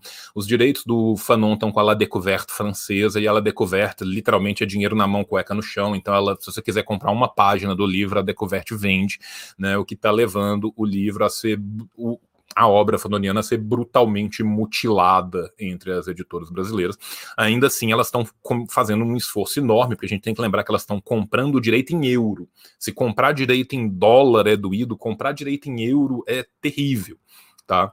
Então fica meus parabéns aqui, por exemplo, para o pessoal da Ubu, para o pessoal da Boitempo, né? A Ubu que é uma editora que não publica só é, coisas do nosso campo, antes pelo contrário, tem um, um, catálogo muito vasto, mas que tem muitas coisas muito interessantes para nós e que tem um cuidado gráfico também que é espetacular, né? O Bu visa competir com a Boitempo, é outro nível, é outro patamar, é outro parque gráfico, outro rolê, né? Mas tem vários livros maravilhosos da Ubu. O Bu, por exemplo, trouxe os livros do, do, trouxe um livro do Badiou, naquela coleção explosante, que é excelente. Trouxe livro do Marighella, trouxe livro do Badiou. Tem livros muito legais ali da Ubu, que é uma que eu quero falar. A gente falar da Baioneta, né? Que nós temos uma parceria gigantesca com os meninos da Baioneta. Beijo para o menino Pedro. Né, a Baioneta é uma, é uma editora muito importante para nós aqui.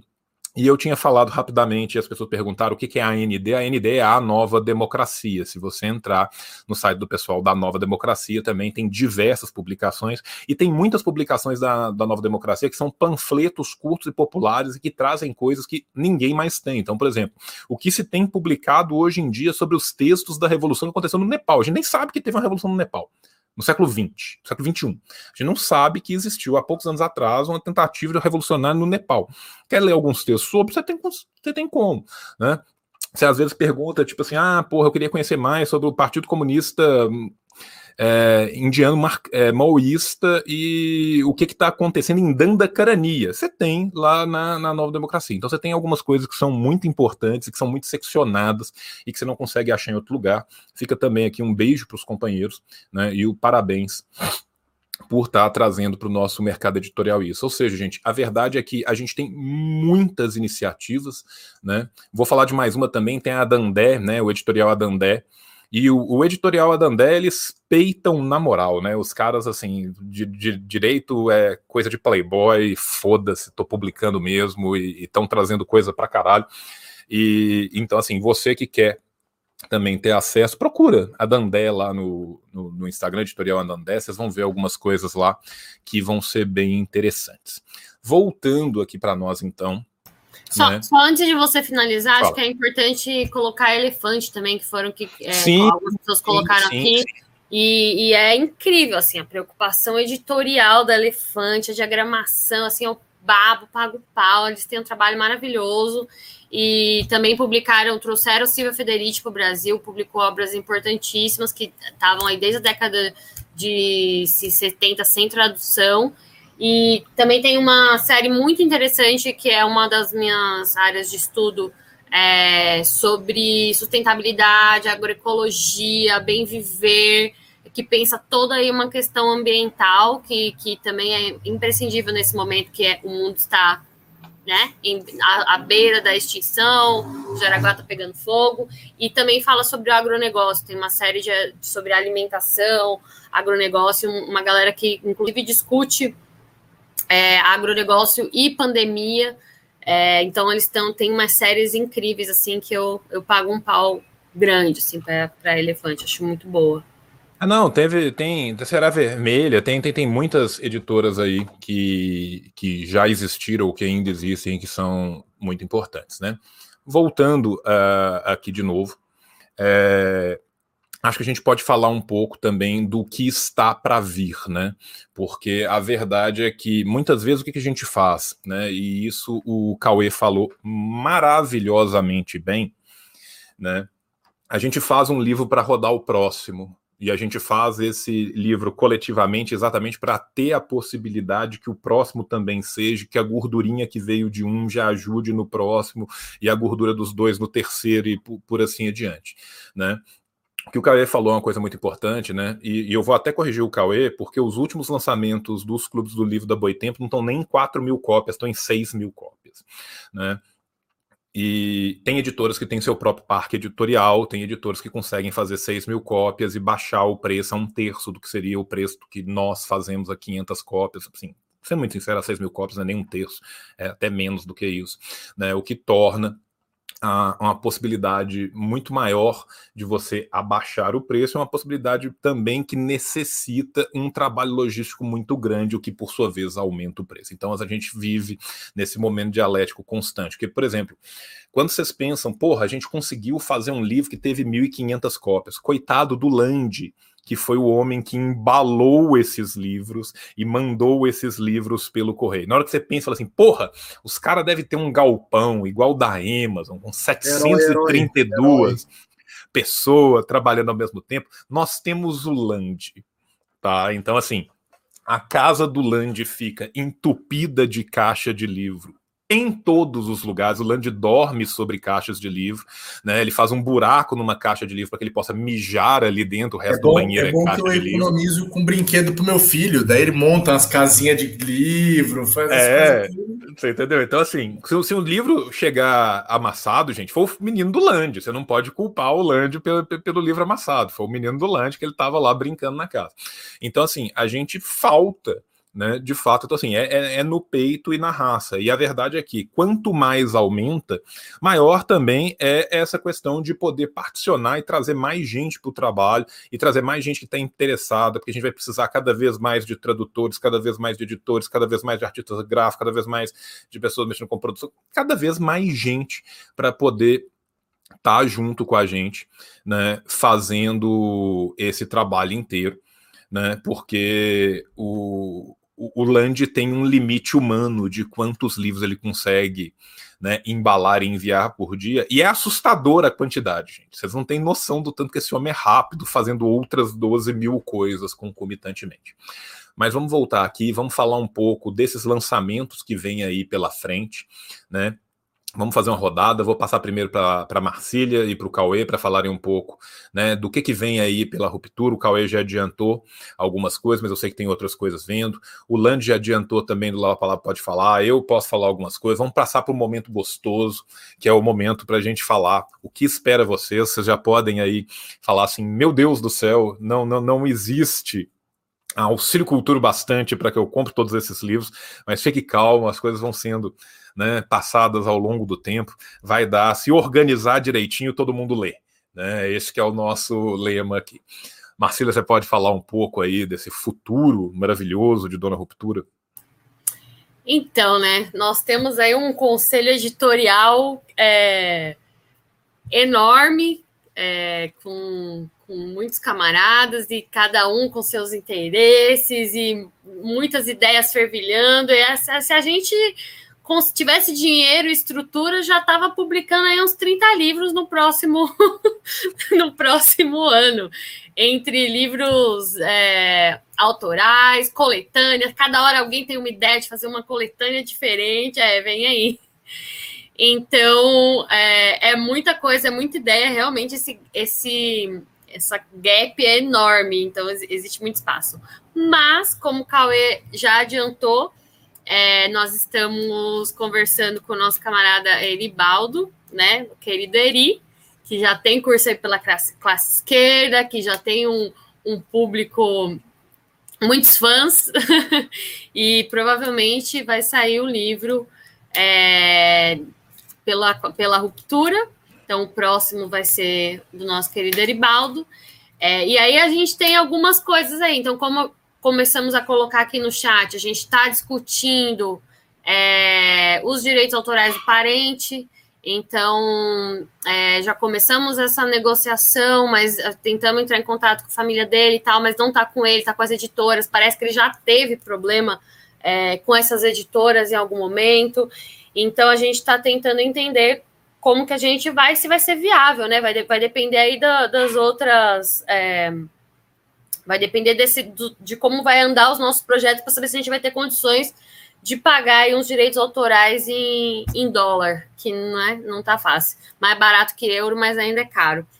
É, a gente tem umas ideias aí de algumas coleções, então nossos queridos meninos prodígios, o Marcelo Bamonte, que também trabalha com, que já trabalhou com o João, que também trabalha com o Gabriel, e o Tavinho, Tavinho James, é, tem umas ideias de, de coletânea maravilhosas, então a gente está pensando em algumas coletâneas sobre marxismo em alguns países do sul. Ah, o Lange está rindo já, a gente está. a gente está sincronizado, Lange. Qualquer coisa a gente lança junto. É, a, tem uma possibilidade aí é, de obras de Tito, a gente queria aí um, talvez um prefácio. Não é, não é possibilidade, não, não é possibilidade, não, é, tá. certeza. É real, é certeza? É, obras escolhidas tá. do Tito é, sair. Não... Depois, depois do Aribaldo tem Depois obras do Aribaldo do Tito. O que não é certeza é que a gente queria um prefácio do Petkovic, né? Mas, mas parece que a assessoria dele não deixa ele falar sobre comunismo, então é, talvez a gente né, não consiga o nosso amigo Pet. Estão proibindo o Pet de defender Stalin. Ah, a quem interessa o silêncio de Petkovic. Pois é. E ah, eu acho que por enquanto é isso. A gente estava pensando aí num, num Tchê também, né? Porque acho que não tem uma coletânea assim que, que pegue todas as obras dele, que entenda, que, que talvez uma é, por uma coletânea mais temática sobre o Che, então a gente ainda está vendo qual seria o melhor caminho para seguir com essa, com essa coletânea, se seria mais escritos políticos, se seriam escritos sobre revolução. A gente não, não entendeu ainda é, como que a gente pode organizar essa, essa coletânea, mas também é uma possibilidade. E Possibilidade não, vai acontecer também. Vai acontecer, não. O Cauê, se o Cauê disse é, que vai não, acontecer. Vai acontecer. O, ta, o, Tavinho, o, Tavinho, o Tavinho já está debruçado sobre os textos tá. de É, então, só que a gente ainda não sabe como que vai ser o. Qual vai ser o fio condutor dessa coletânea? É mais isso que eu quis dizer. E aí eu não sei, o que, que você lembra mais aí, Cauê? Que dá para falar já? Eu não sei o que dá para falar mais a gente tem pelo menos uns 10 livros aí que a gente quer trazer para o ano que vem. Eu vou até dar uma lida aqui. É, a gente quer trazer um livro do Fur, a gente quer trazer um livro do Gramsci, que está meio que já na, na, Um livro sobre Sankara, também, já tem um camarada que estava conversando com a gente. Tem uma coletânea aí sobre o imperialismo tardio, que vai ser junto com Lava Palavra aí, que a gente vai vai lançar e eu tenho certeza que a gente vai adorar fazer isso, que era meu sonho fazer uma, algo em parceria com a Palavra. Né? Tem, tem, tem, tem, tem muito livro que a gente está querendo fazer, está querendo fazer parceria também, está querendo fazer uns relançamentos aqui mais bonitinhos, do Lusurdo, por exemplo. A gente pensa fazer algo uhum. de, um, de, uns livros que não tem um, uns lançamentos muito bons aí que já fizeram, mas a gente pensa fazer ele melhorado e a gente vai tentar conversar com, com os camaradas que têm os direitos autorais do Lusurdo aqui no Brasil para algumas publicações. Né? Então, é, é, é, vem muita coisa. Principalmente esse Obras do Che Guevara vai ser um, um calhamaço tipo obras escolhidas do Stalin, sabe? Tipo, vai ser um bagulho assim para bater em liberal e o cara desmaiar. Tipo, obras do, do escolhidas do Stalin é isso. Né? Posso, dar um, posso dar um spoiler sobre Lavra Palavra? Já que eu vou dar um spoiler da, da editora alheia. É, eu tô sabendo que Lavra Palavra, pelo seu Laura Brandão, que é um ser que pretende discutir feminismo, publicar mulheres, é, vai lançar uma revista. E eu tô sabendo porque eu fui convidada para fazer parte do conselho editorial dessa revista, que é uma, a revista que a gente está pretendendo lançar aí nos próximos meses, A Comunista, e vai ser uma revista voltada é, para produção é, de mulheres, né, no Brasil e no mundo. E, e aí eu acho que também já é um spoiler muito muito bom, muito legal. Vão ter umas edições especiais e, e é isso. E, é, e aí, na verdade, é isso. É, é, um, a gente aqui é um surubão, né? De editoras, né? Porque eu faço parte do conselho editorial do, do da, da uba, revista uba, que sai pelo Lava Palavra. É, o, o Marcelo traduz aqui, faz parte do nosso conselho, faz parte do conselho editorial do Lange. É, o João publica também com, com o Marcelo e com o Tavinho. Então, assim, a gente vai. O, o Euclides, que também que está fazendo os escritos militares, também é do nosso conselho editorial. E traduziu é, a biografia da. da e da, traduziu a nossa biografia da Krupskaya. Então, a, a minha biografia, inclusive, essa que o João comentou, eu encontrei numa viagem em 2019 em Buenos Aires, num sebo. Ela está em espanhol e eu encontrei um, um negócio, falei, meu Deus, mas o que, que é isso? E aí fui olhar, eu falei, meu, isso daqui precisa ir. É, era uma publicação, é essa mesmo, é essa mesmo, tá, tá aqui. Essa mesmo. É, encontrei num sebo lá em Buenos Aires e eu falei, gente, vamos, vamos lançar. Primeiro a gente pensou até lançar como apêndice do, do livro, mas depois a gente falou: não, vamos lançar um livretinho bonitinho, acho que é uma coisa legal, é um, um brinde a mais, dá para fazer uma capinha diferente, é, para divulgar um trabalho incrível dessa mulher revolucionária. Inclusive, já tem lives aí. Em breve a gente vai fazer uma live, é, um podcast no Revolution sobre a Krupskaya, provavelmente. E, e é isso. Lembra de mais alguma coisa, Cauê? Eu já, já comecei... Eu queria, eu queria, eu queria fazer uma pergunta aqui para o Landi, antes dele começar a falar sobre o que vem por aí, para o Lar Palavra, que o camarada aqui gigante, Red York, ele perguntou aqui se a gente tem intenção de fazer publicações para, para voltar para público adolescente. Né? A, a, a Boitempo até agora fez um selo para lançar para público infantil, e o camarada York até me mandou um, um, livro que ele tinha, que era voltado para adolescentes, falando sobre comunismo e tal, sei E se a gente tem alguma intenção em fazer isso, e a gente está falando com dois pais aqui, né? Tem o, tem o Land e tem o, o, o, o João, que é pai de, de, de um time de futebol, e mais, mais uma, uma, uma cachorrinha. Então, vocês têm alguma intenção de fazer, de trazer para esse tipo de público do infanto-juvenil aí? Para pessoas, adolescentes, né? Pessoas que estão perdidas. Vai, vai, vai, Land primeiro e eu respondo a sequência ou você quer que eu comece? Posso, posso ir? Vai. É, daí já dou os spoilers também. Então, eu sou um pouco traumatizado com sair da teoria, sabe? Porque o único projeto que eu garrei até agora, que é o Linha do Parque, tem o um livro do Mauriase também, que eu ajudei a organizar a republicação, e aí foi seu sucesso, é um clássico, né? Não tinha muito mágica nenhuma para inventar. O livro já era já tinha vendido 5 mil cópias, só que estava esgotada a expressão popular, não queria republicar. Então, é, tá aí.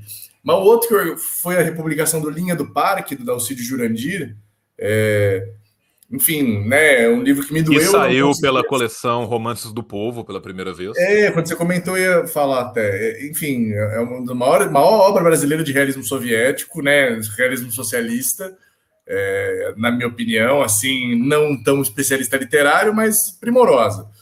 Só que o nosso público é isso, não tem o mesmo interesse, né? Acho que também falta um trabalho de divulgação, né? Consegui furar algumas bolhas, etc.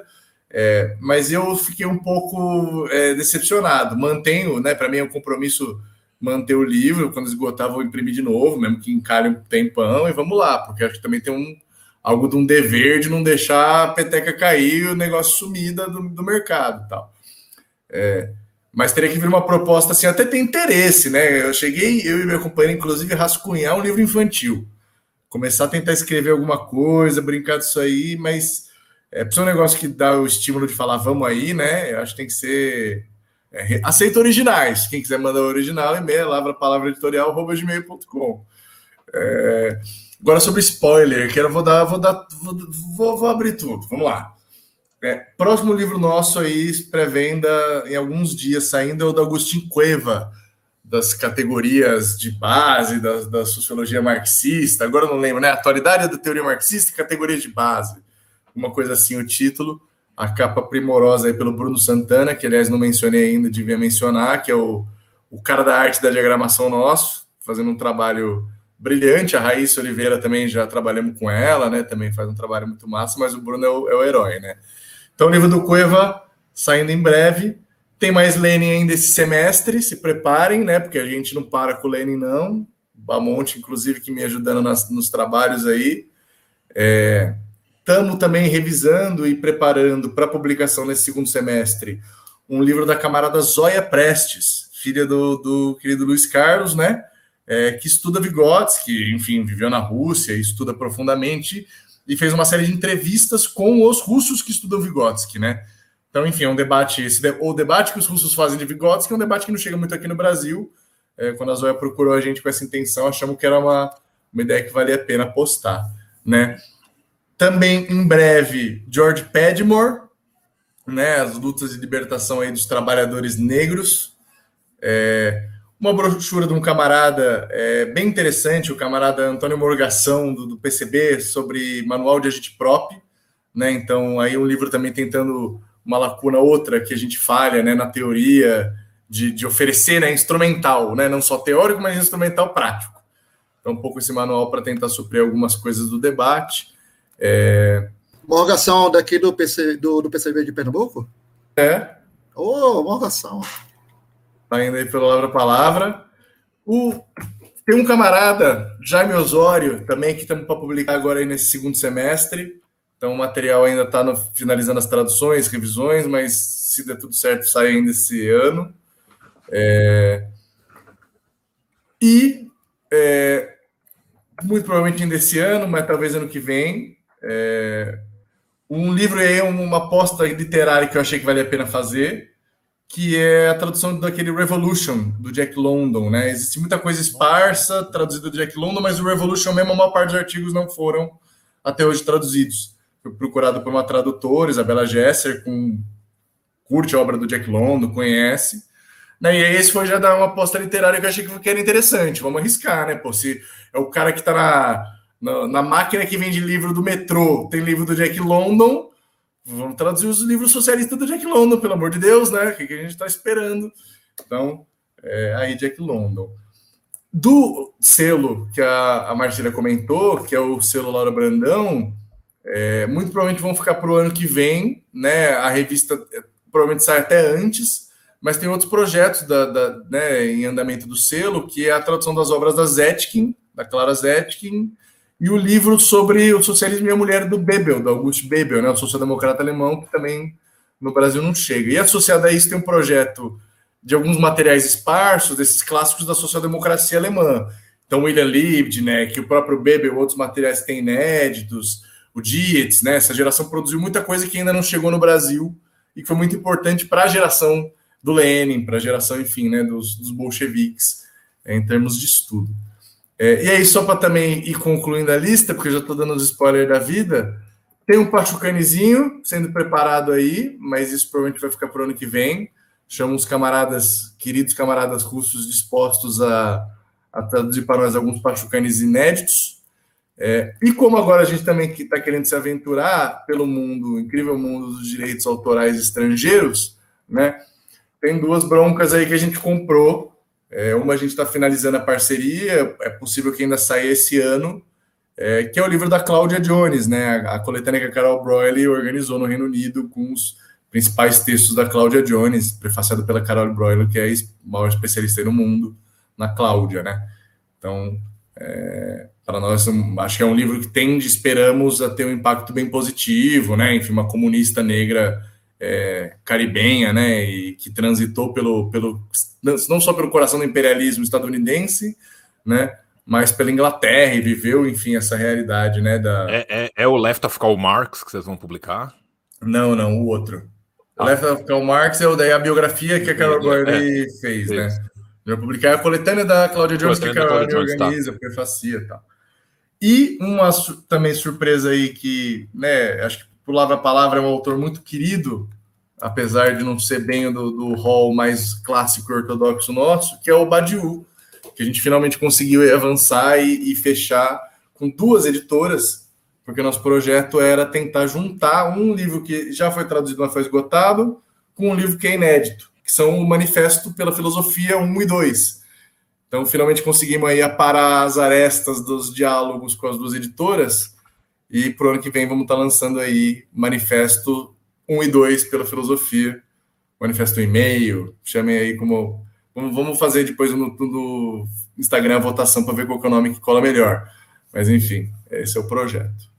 Então, muita Gente. coisa vindo, porque eu, eu, também vivo assim, na lógica de que se a reprodução ampliada não seguir em ritmo frenético, eu vou falir entendeu? Então também não é porque tá tudo bem isso, é pelo contrário, desespero. Mas é isso que temos engatilhado. Não deixaremos, não deixaremos isso acontecer. Não vamos. Gente, recebi uma informação agora, que, que é de uma das, das camaradas que estão vendo nossa live, inédita, Cauê. E sinto dizer que nós, nós erramos Existe uma edição, depois a gente pode até mostrar para vocês, é, colocar lá na, na, na ruptura, uma edição de 1934, chamada Recordações de Lenine, em português. Portugal? E saiu pela Selma. Ai, meu Deus, como é que é o nome? Peraí, que eu tô tentando ver a foto aqui. É uma editora chamada Selma Alguma Coisa. Cadê? Só eu tenho uma anedota disso Selma também, que eu, eu tô eu, lançando até uma, um desafio, quem conseguir achar, né? Porque o que são os Amigos do Povo, que a gente também republicou nos escritos de juventude, publicou, né? Eu tenho para mim que é inédito. O hum. que eu achei foi uma menção no programa agrário, que era da. É, como é que é? Agora até esqueci. Ciências Humanas, né? Edições Ciências Humanas, eu chamava, alguma coisa assim. Teve ó, vários, né? Coletâneazinha, que é bem essa que se citou, João, que tá o marxismo, marxismo, marxismo. marxismo. é, ele, na orelha, diz que outros títulos, aí tá lá, o que são os amigos do povo. Agora, eu nunca achei o livro. Então, não sei se é um negócio que era uma intenção e que não, não teve, ou se tem aí perdido algum sebo, lança o desafio quem achar essa, essa pérola. É, eu procurei aqui, eu procurei aqui também, não estou achando nada. Não, olha, olha só, a, a Maitê, do Solidariedade Feminista, me mandou essa história. Falou que o livro foi adquirido por um falecido camarada do partido de Pernambuco, que doou parte do acervo para o partido e outra parte para um amigo dela, que viu o livro e guardou para dar de presente para ela. Então, assim, né? Recordações de Lenine é tipo, é uma história cabulosa. A gente não encontra na internet, que é onde a gente fez a maior parte da nossa pesquisa. Então, chegou essa informação inédita que sim, esse livro foi publicado. Não sabemos quantas tiragens. A gente nem sabe se essa editora, se é uma editora, é uma editora do Brasil ou é uma editora de Portugal mas ele existe, eu achei ótimo. Então é isso. Assim, quanto mais informações vocês tiverem, quiserem mandar para a gente, melhor, porque é, é legal a gente entender esse mercado editorial e contar e contar essas histórias. Assim, achei, achei fantástico. e quem escreveu, né, achar isso aí. Quem escreveu o prefácio foi Gastão Pereira da Silva. Eu nem sei quem é esse fulano. Alguém conhece aí? Alguém sabe? A menor ideia. Eu tô, tô procurando tudo aqui. Não acha? 1934, você acha que vai ter coisa na internet? Não, não vai, cara. Achei Tem fantástico. Posso? Obrigada, Maite. Beijo. Tem uma rua com esse nome. Gastão Pereira. E um divulgador da psicanálise no Brasil. Eu, eu tô é vendo aqui, eu tô vendo os livros dele. Deus e a Angústia Humana para compreender é. Freud. Para compreender, para compreender Freud, Vícios da Imaginação. Exatamente, eu tô vendo aqui os livros do homem. É, o prefácio de vocês vai ser melhor, então, provavelmente, né? O Homem e o Corpo. Nosso prefácio vai ser feito pela Júlia Rocha, grande médica, cantora e agora camarada nossa, né? Militante do Ana Montenegro. E vai ficar incrível. Eu vou colocar nós quatro aqui dessa forma, porque como a gente agora está nessa, nessa parte. Ah, não, muito justo. Muito loucura justo. debate, aí fica todo mundo aberto. Posso a... começar aqui com, com, com, a minha parte do, dos spoilers? Ah, então vou deixar você sozinho aqui de novo. Peraí. Não, não, não precisa. Não, não. Pode deixar lá, todo mundo aí. Você é gigante bonito. Então, é, minha parte dos spoilers, né?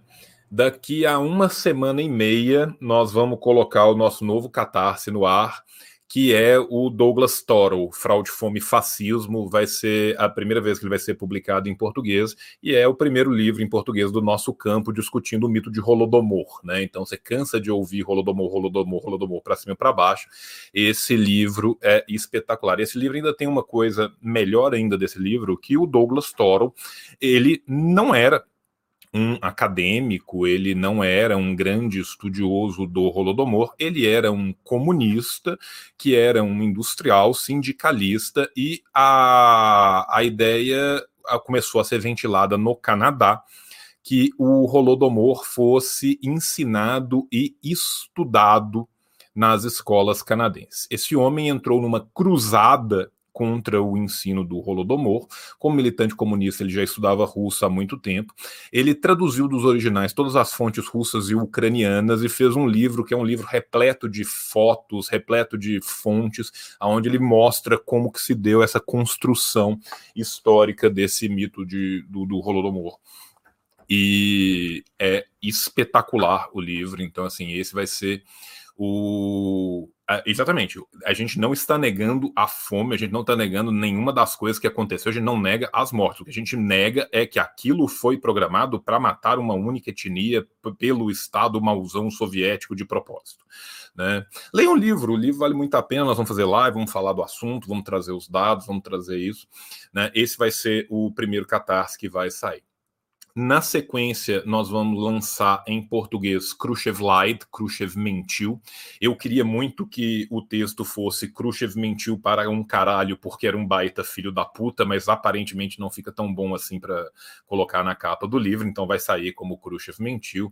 Nós conseguimos é, fechar a questão dos direitos com a editora portuguesa que tinha os direitos para a língua portuguesa em todo o mundo. Eles nos cederam muito gentilmente o, os direitos de Portugal. Eles não chegaram a publicar esse livro, eles tinham o direito, mas não publicaram o livro. Nós conseguimos depois de um ano e por intermédio de, de vários camaradas do PCP, obrigado, camaradas do PCP que, que intervieram e, e, permitiram isso. Então vai sair esse Grover Fur em português. Nós estamos tentando fechar com o Fur um livro que é um livro muito caro para mim, especialmente que eu adoro, eu acho um, um trabalho historiográfico absurdo do Grover Fur, que é o massacre de Catim, né, as mentiras sobre o massacre de Catim, que é outro é, é, uma ferramenta de propaganda nazista que é repercutida a torto e a direito pelo Ocidente como se fosse algo real. E o, e o Grover Fur faz a desconstrução disso com base nas fontes russas, com base nas fontes alemãs e com base nas fontes polonesas sobre o assunto, que é um puta trabalho historiográfico, nós estamos tentando fechar ele também. Até o final do ano vai seguir o, vai sair a segunda edição do Obras Escolhidas de Stalin, e nós estamos preparando para o ano que vem ou um Obras Escolhidas de Mal gigantesco, ou nós estamos vendo também, é, é uma conversa que foi aberta há pouco tempo com a Foreign Published Press, né, que publicou os volumes das obras escolhidas que não foram publicados no Brasil, o 6, o 7, o 8 e o 9, né, que vai sair. Isso é pelas ciências revolucionárias, esses são os livros que a gente tem agora, né, nesse próximo aí meio ano até o, o final do ano para fazer. Para além disso, pela nova cultura, eu vou lançar, é, deve ser no começo do ano que vem, o segundo volume do que é essa minha coleção, que começou com esse aqui, o História da Revolução na Indochina. Né? No segundo volume, eu vou trazer para para o Vietnã o resto do livro do Trong Chin. Eu estou traduzindo aqui nesse. Eu não, né? Porque eu sou editor e eu sou um dos tradutores, mas a gente está traduzindo né, uma revista muito importante do Trong Chin com a coletânea de artigos que nunca tinha sido publicado em português, que é Resistance Will Win, a Resistência Vencerá. Né? Nós vamos traduzir a segunda parte dessa revista para a parte de Vietnã. Para a parte de Laos, nós vamos traduzir uma parte de alguns escritos do Kaizone Fonvihane, que é um grande revolucionário lausiano, um, um, grande escritor, inclusive, que a gente não tem nada dele. Né? Um outro projeto que a gente tem mais para frente é traduzir um livro inteiro do Kaizon Fonvihane para o português, que a gente ainda não tem. Né? E para a parte de Campo Cheia, nós vamos trazer alguns escritos de Pol Pot, alguns escritos do Yang Sari, para que as pessoas também conheçam o que foi produzido dentro do próprio Partido Comunista do Campo Cheia, que é completamente desconhecido para nós indo além. Eu estou começando as conversas agora com a autonomia literária para a gente fazer junto uma série sobre China, para eu participar da edição de alguns livros de uma série sobre China, né, trazendo alguns clássicos que nunca foram traduzidos para português. Né. Notadamente, eu quero trazer um livro da Anne Louise Strong sobre a viagem dela ao Tibete, e eu quero ver se eu consigo os direitos também da Han Suyin para a gente fazer um conglomerado num livro só sobre Tibete, né, das impressões que se tem das mudanças que o partido leva ao Tibete. Estou vendo com quem estão os direitos da publicação francesa da Agnes Medley, que faz é, com base em entrevistas, em relatos, né? São dois livros, são dois volumes de obras coletâneas, é, obras escolhidas do Judé, né? Que é, para mim, junto do, do Giap, o maior gênio militar que foi produzido nesse século XX. Então, também teremos coisas para frente, né? Junto com o, o Euclides e, e, e, pela baioneta, a gente deve lançar no ano que vem né, obras militares do mal, que já estão sendo é, começando a ser separadas. O Cauê já falou, nós vamos lançar o Tito, né, que vai ser um livro muito importante. Eu também vou trazer um outro livro que a gente não tem absolutamente nada em português, que é uma história do, da, da Revolução Comunista, do Partido Comunista da Mongólia, que a gente tem absolutamente zero coisas sobre Mongólia em português, eu acho que é, que é bem interessante de trazer. Estamos vendo a possibilidade também de trazer algo sobre Indonésia, aí a gente vai trazer o AIDIT, que faz um balanço histórico do Partido Comunista da Indonésia pouco antes do massacre do, do, do PKI, que é outra obra também que é inédita em português. Junto da Martelo Editorial, nós vamos lançar agora em breve é, os escritos sobre estética do, do, do Mao Zedong, que não tem republicação em muito tempo aqui. Nós vamos compilar todos eles numa única tradução. Estamos vendo a possibilidade de fazer essa tradução direto do mandarim, inclusive estamos com alguns contatos na China já avançados para a gente fazer uma tradução nova direto do mandarim. Estamos tentando a possibilidade de republicar para o ano que vem o materialismo e empiriocriticismo traduzido direto do russo. Tá? Fazer uma, uma tradução crítica direto do russo para trazer. É um livro muito importante, é uma querela muito importante. Né? A gente lê muito Bogdanov como escritor de ficção científica e pouco Bogdanov como militante comunista. Então, essa querela é uma querela muito importante. A gente está tentando trazer aí o materialismo e empiricismo também numa nova edição, que eu acho que vai ser bem importante. E, para além disso, nós vamos republicar a obra completa do, do Nelson Werneck Sodré. Isso já está Pronto, dentro de umas duas semanas a gente vai começar a, a falar do primeiro volume. O primeiro volume já está quase é, terminado já. E a ideia é publicar os 63 ao longo dos próximos anos, né? Isso é algo que a gente já conseguiu junto com a, com a herdeira. Ela está com a gente no projeto e vai ser um projeto grande e um projeto muito importante para trazer esses títulos. A gente está ainda, né, tendo algumas discussões editoriais como que a gente vai fazer isso, se a gente vai trazer, né, os títulos por temática, se a gente vai trazer os títulos por uma ordem cronológica, isso a gente ainda está decidindo. Mas dentro de muito em pouco tempo a gente vai ter também é, o, o Nelson Werneck Sodré sendo, sendo republicado em sua inteireza no Brasil. Né? É, esses são alguns dos vários projetos que a gente está envolvido concomitantemente. Existem outros projetos também que estão caminhando que a gente está né, ainda não falando deles porque eles não estão totalmente decididos. Mas, enfim, né, a ideia, né, e como o Land falou, é a gente tem que produzir muito e o tempo inteiro, né? Ó, o Miguel tá aí, ele já falou, né? Vai aqui, quem sou eu? Se, se o dono já falou, quem sou eu para não falar? Né? Olha que coisa linda. Esse é o primeiro que vai sair, o Ofício do Escritor, Dialeto de Literatura do Sodré. Vai sair dentro de muito em pouco tempo. O projeto gráfico está absurdamente maravilhoso. Aguardem que vem muita coisa boa por aí. Né? Já que ele está falando quem sou para não falar, vai sair a ideologia do colonialismo na sequência. Então, assim, é, aguardem que é muita, muita coisa que está vindo aí. Né? E isso além das coisas que a gente vai discutindo, às vezes aparece uma coisa daqui, aparece uma coisa dali. Né? Por exemplo, aqui, no meio dessa dessa live, né? Alguém já falou assim: ah, podia ter o ICX na uma publicação, né, do materialismo histórico, do materialismo dialético do ICX, que nunca teve publicação em português. Ironicamente, eu tenho esse texto traduzido para o inglês, eu não tenho capacidade de traduzi-lo do mandarim, mas eu tenho esse texto em inglês e eu vou conversar para quem sabe, né, ano que vem nessa coleção que deve sair pela autonomia, quem sabe a gente não mete um ICX lá no meio para que os fãs de ICX, todos os dois no Brasil, fiquem extremamente satisfeitos com a, com a publicação do título. Então, assim, essas são algumas das coisas, né? E, e, aí tem todas as nossas outras várias frontes que, que a gente vai falando, né? Então, assim, é, a gente vai fazer o curso, né? Eu hoje dei a notícia para o Cauê que eu terminei o módulo 1 né? Então agora eu vou poder começar a gravar os módulos, Cauê tá aí todo feliz. É, eu acho qual que é o problema do, do, do, do, do meu curso na classe esquerda, que meu curso na classe esquerda ele acabou virando um megazord de um curso Cada aula vai ter três horas e tanto de, de, de PowerPoint, 100 trilhões de informações. Eu sinto muito por quem vai fazer o curso, já peço desculpas desde já. Quem vai fazer a edição, né, do curso. É.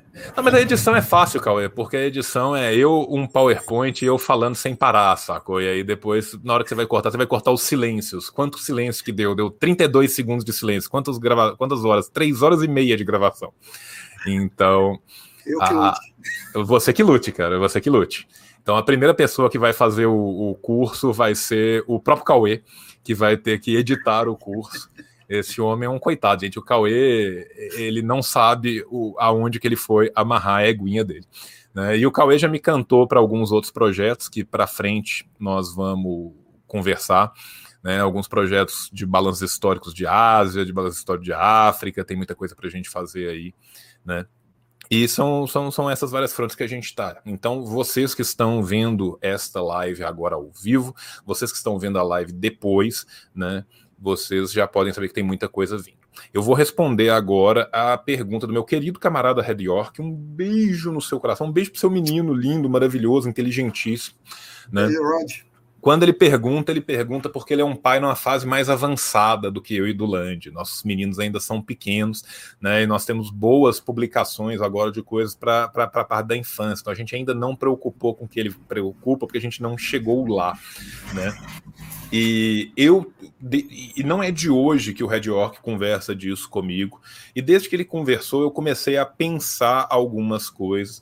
E, e tem uma coisa que eu tenho na minha cabeça que eu acho que é uma excelente janela de entrada, porque não é teoricamente tão denso, mas revela muito do que é a luta intestina dos povos, que é exatamente a literatura realista. Então, assim, o Cauê veio me procurar para falar de ficção científica, que é algo que o, que o grande público compra muito, mas a verdade é que o, o, para a literatura existe um, um, um, encanto por parte do jovem. Eu acho que o jovem que foi iniciado na literatura da ficção científica, ele cairá com mais facilidade no realismo, ele cairá com mais facilidade nessa literatura que fala um pouco, né?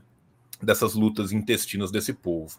Né? E aí, neste sentido, eu já tenho algumas ideias brilhantes na minha cabeça, né? que são livros que foram escritos há muito tempo e que os direitos são da Progress Publishers ou da Foreign Publishing House de Pequim, que acabou quando da, da, da mudança para o Deng, ela mudou de nome e mudaram os direitos. Então a gente tem um vácuo de literatura realista chinesa e de literatura realista soviética que eu acho que é muito digno de tradução.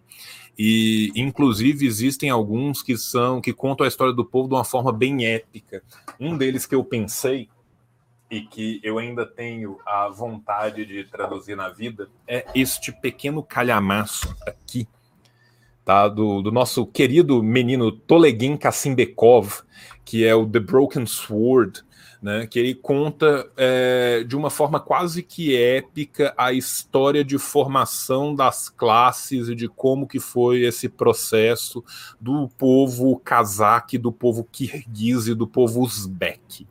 Tá? Então é uma literatura que eu acho que ela ela tem um apelo para esse público, né? Porque ele fala muito também de guerras, fala de organização, fala de, de, de, batalhas de clãs, de tudo mais, assim, que é uma coisa que tem esse apelo que é grande.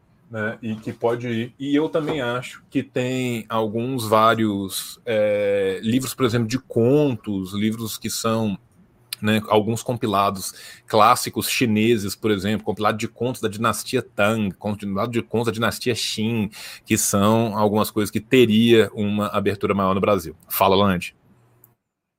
Não, eu lembrei de um livro aqui que talvez para o York contemple, pode ser que pegue essa faixa de público, que é o que a Autonomia Literária publicou, que é aquele Marx no Fliperama, videogames e luta de classes.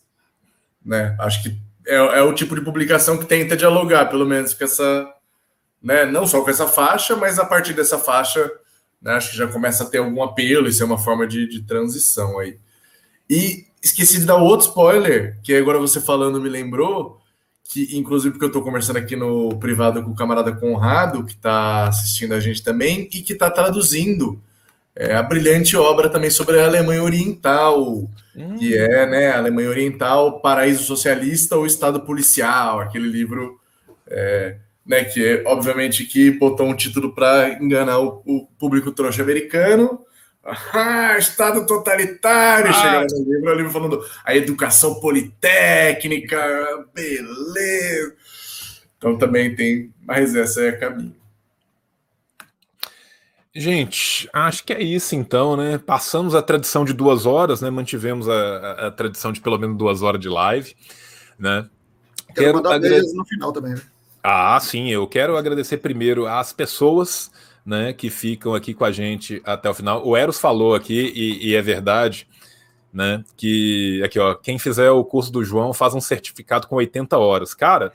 Será? Se você for Será? pensar o que é o curso, mais a quantidade de leitura que você tem que fazer por causa do curso, tá justo, sabe? Então, assim, acho que o Cauê pode emitir tranquilo, né? Porque esse curso eu vou, vou contar eu vou expor Cauê, é importante expor Cauê pelo monstro que Cauê é.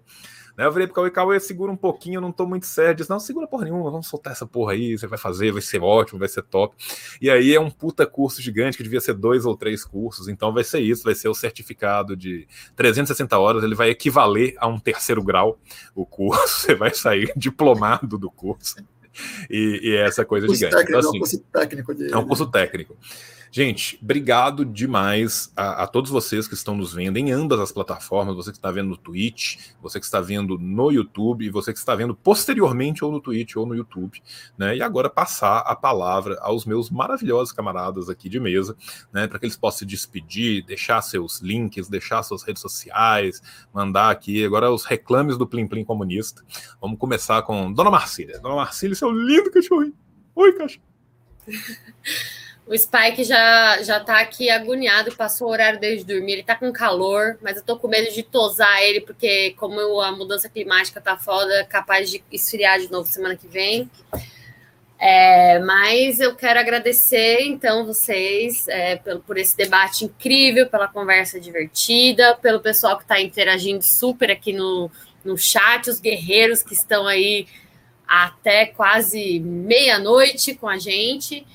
E, ah, e deixar o convite, né, para seguir as nossas redes, seguir Lavra Palavra, seguir Ruptura Editorial. Quem quiser me seguir, a minha rede é, é particular, né? Não sou, não sou do. Não sou influencer, mas é Marcília Bebrito. E acompanhe o nosso trabalho, financiem nossas publicações, vamos divulgar o comunismo, vamos divulgar o pensamento de esquerda radical.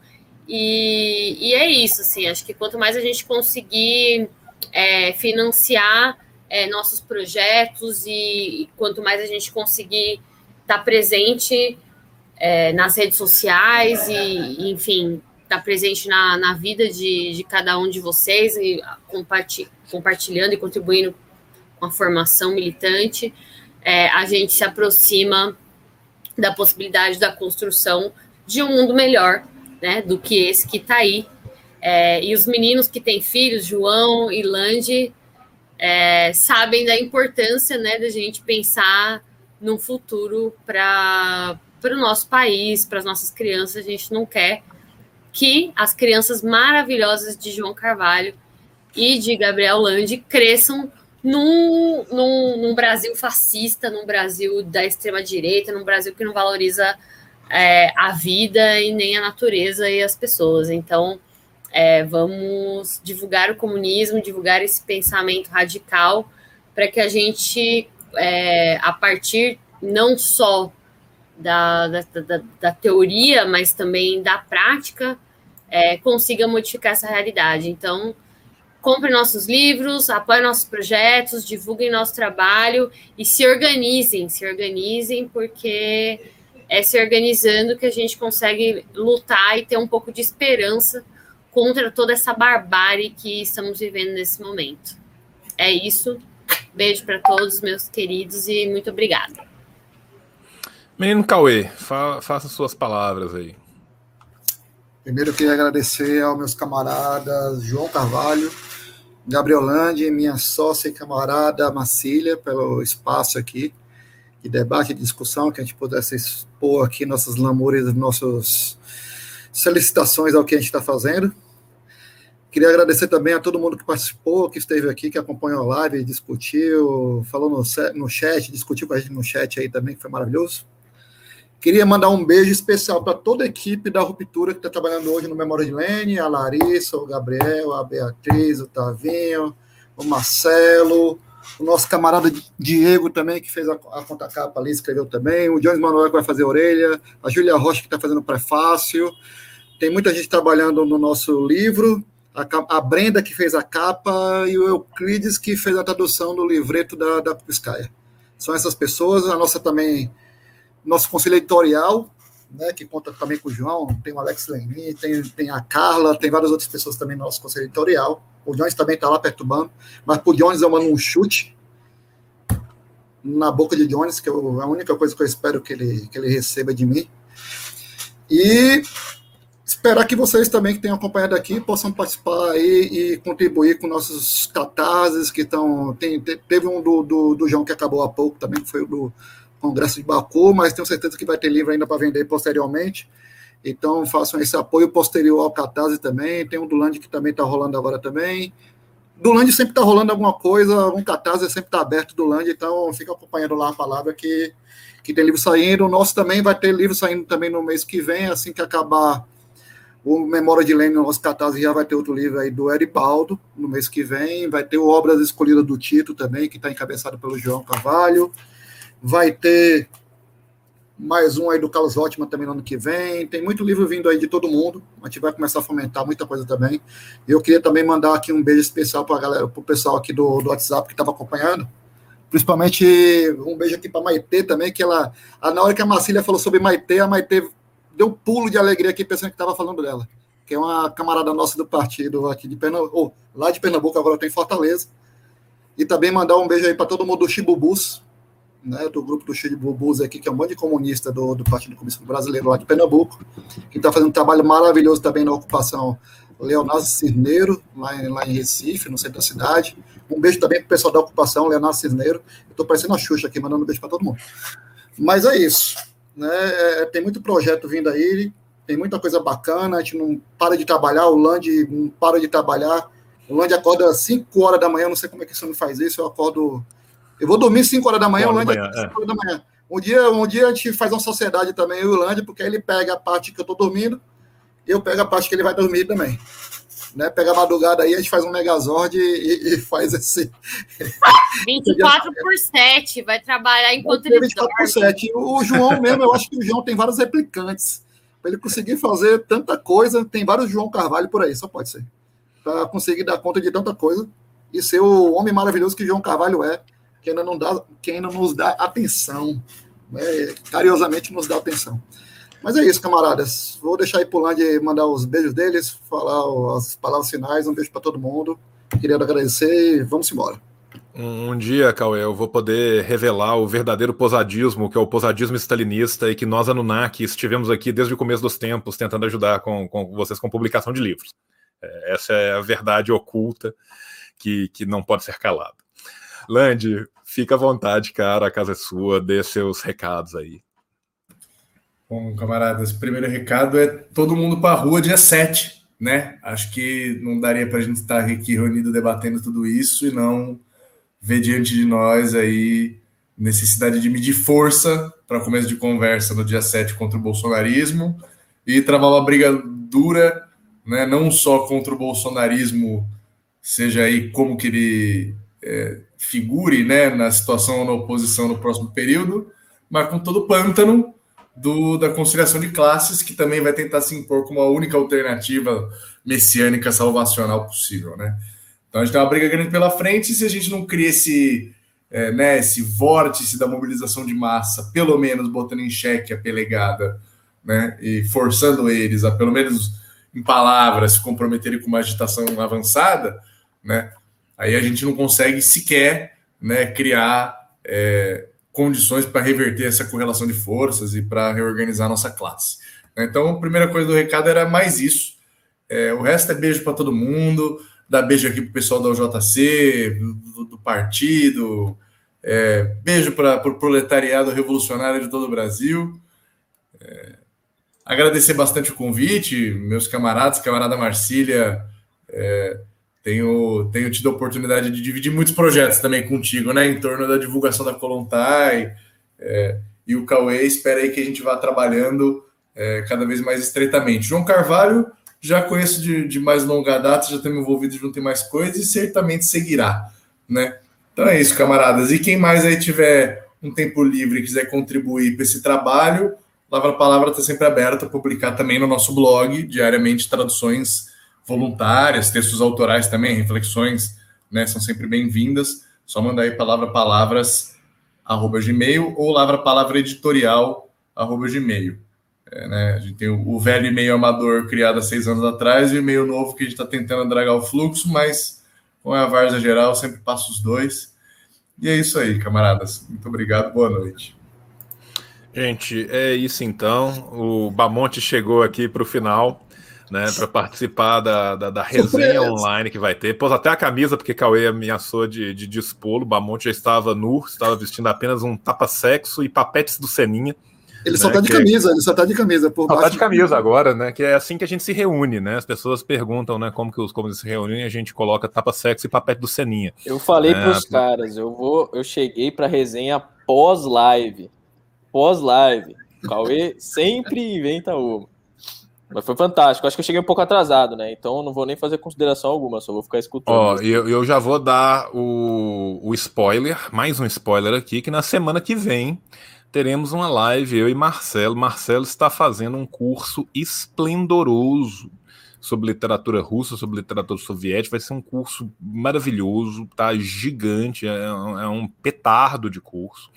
Semana que vem vai ser eu e Marcelo falando de literatura russa. Nós vamos brigar muito né? Porque é, eu, eu, eu, gosto de acreditar que o Turgenev é um, o maior gênio e o Marcelo gosta de estar errado, e nós vamos discutir isso na semana que vem. Então, na semana que vem, vocês podem esperar que nós vamos ter uma live maravilhosa aqui falando um pouco de literatura para vocês. Né? Agradecer mais uma vez a todos vocês, a todos os convidados, vocês que estão no Twitch, vocês que estão no YouTube, e um beijo no coração de vocês. Até a próxima. Tchau, tchau!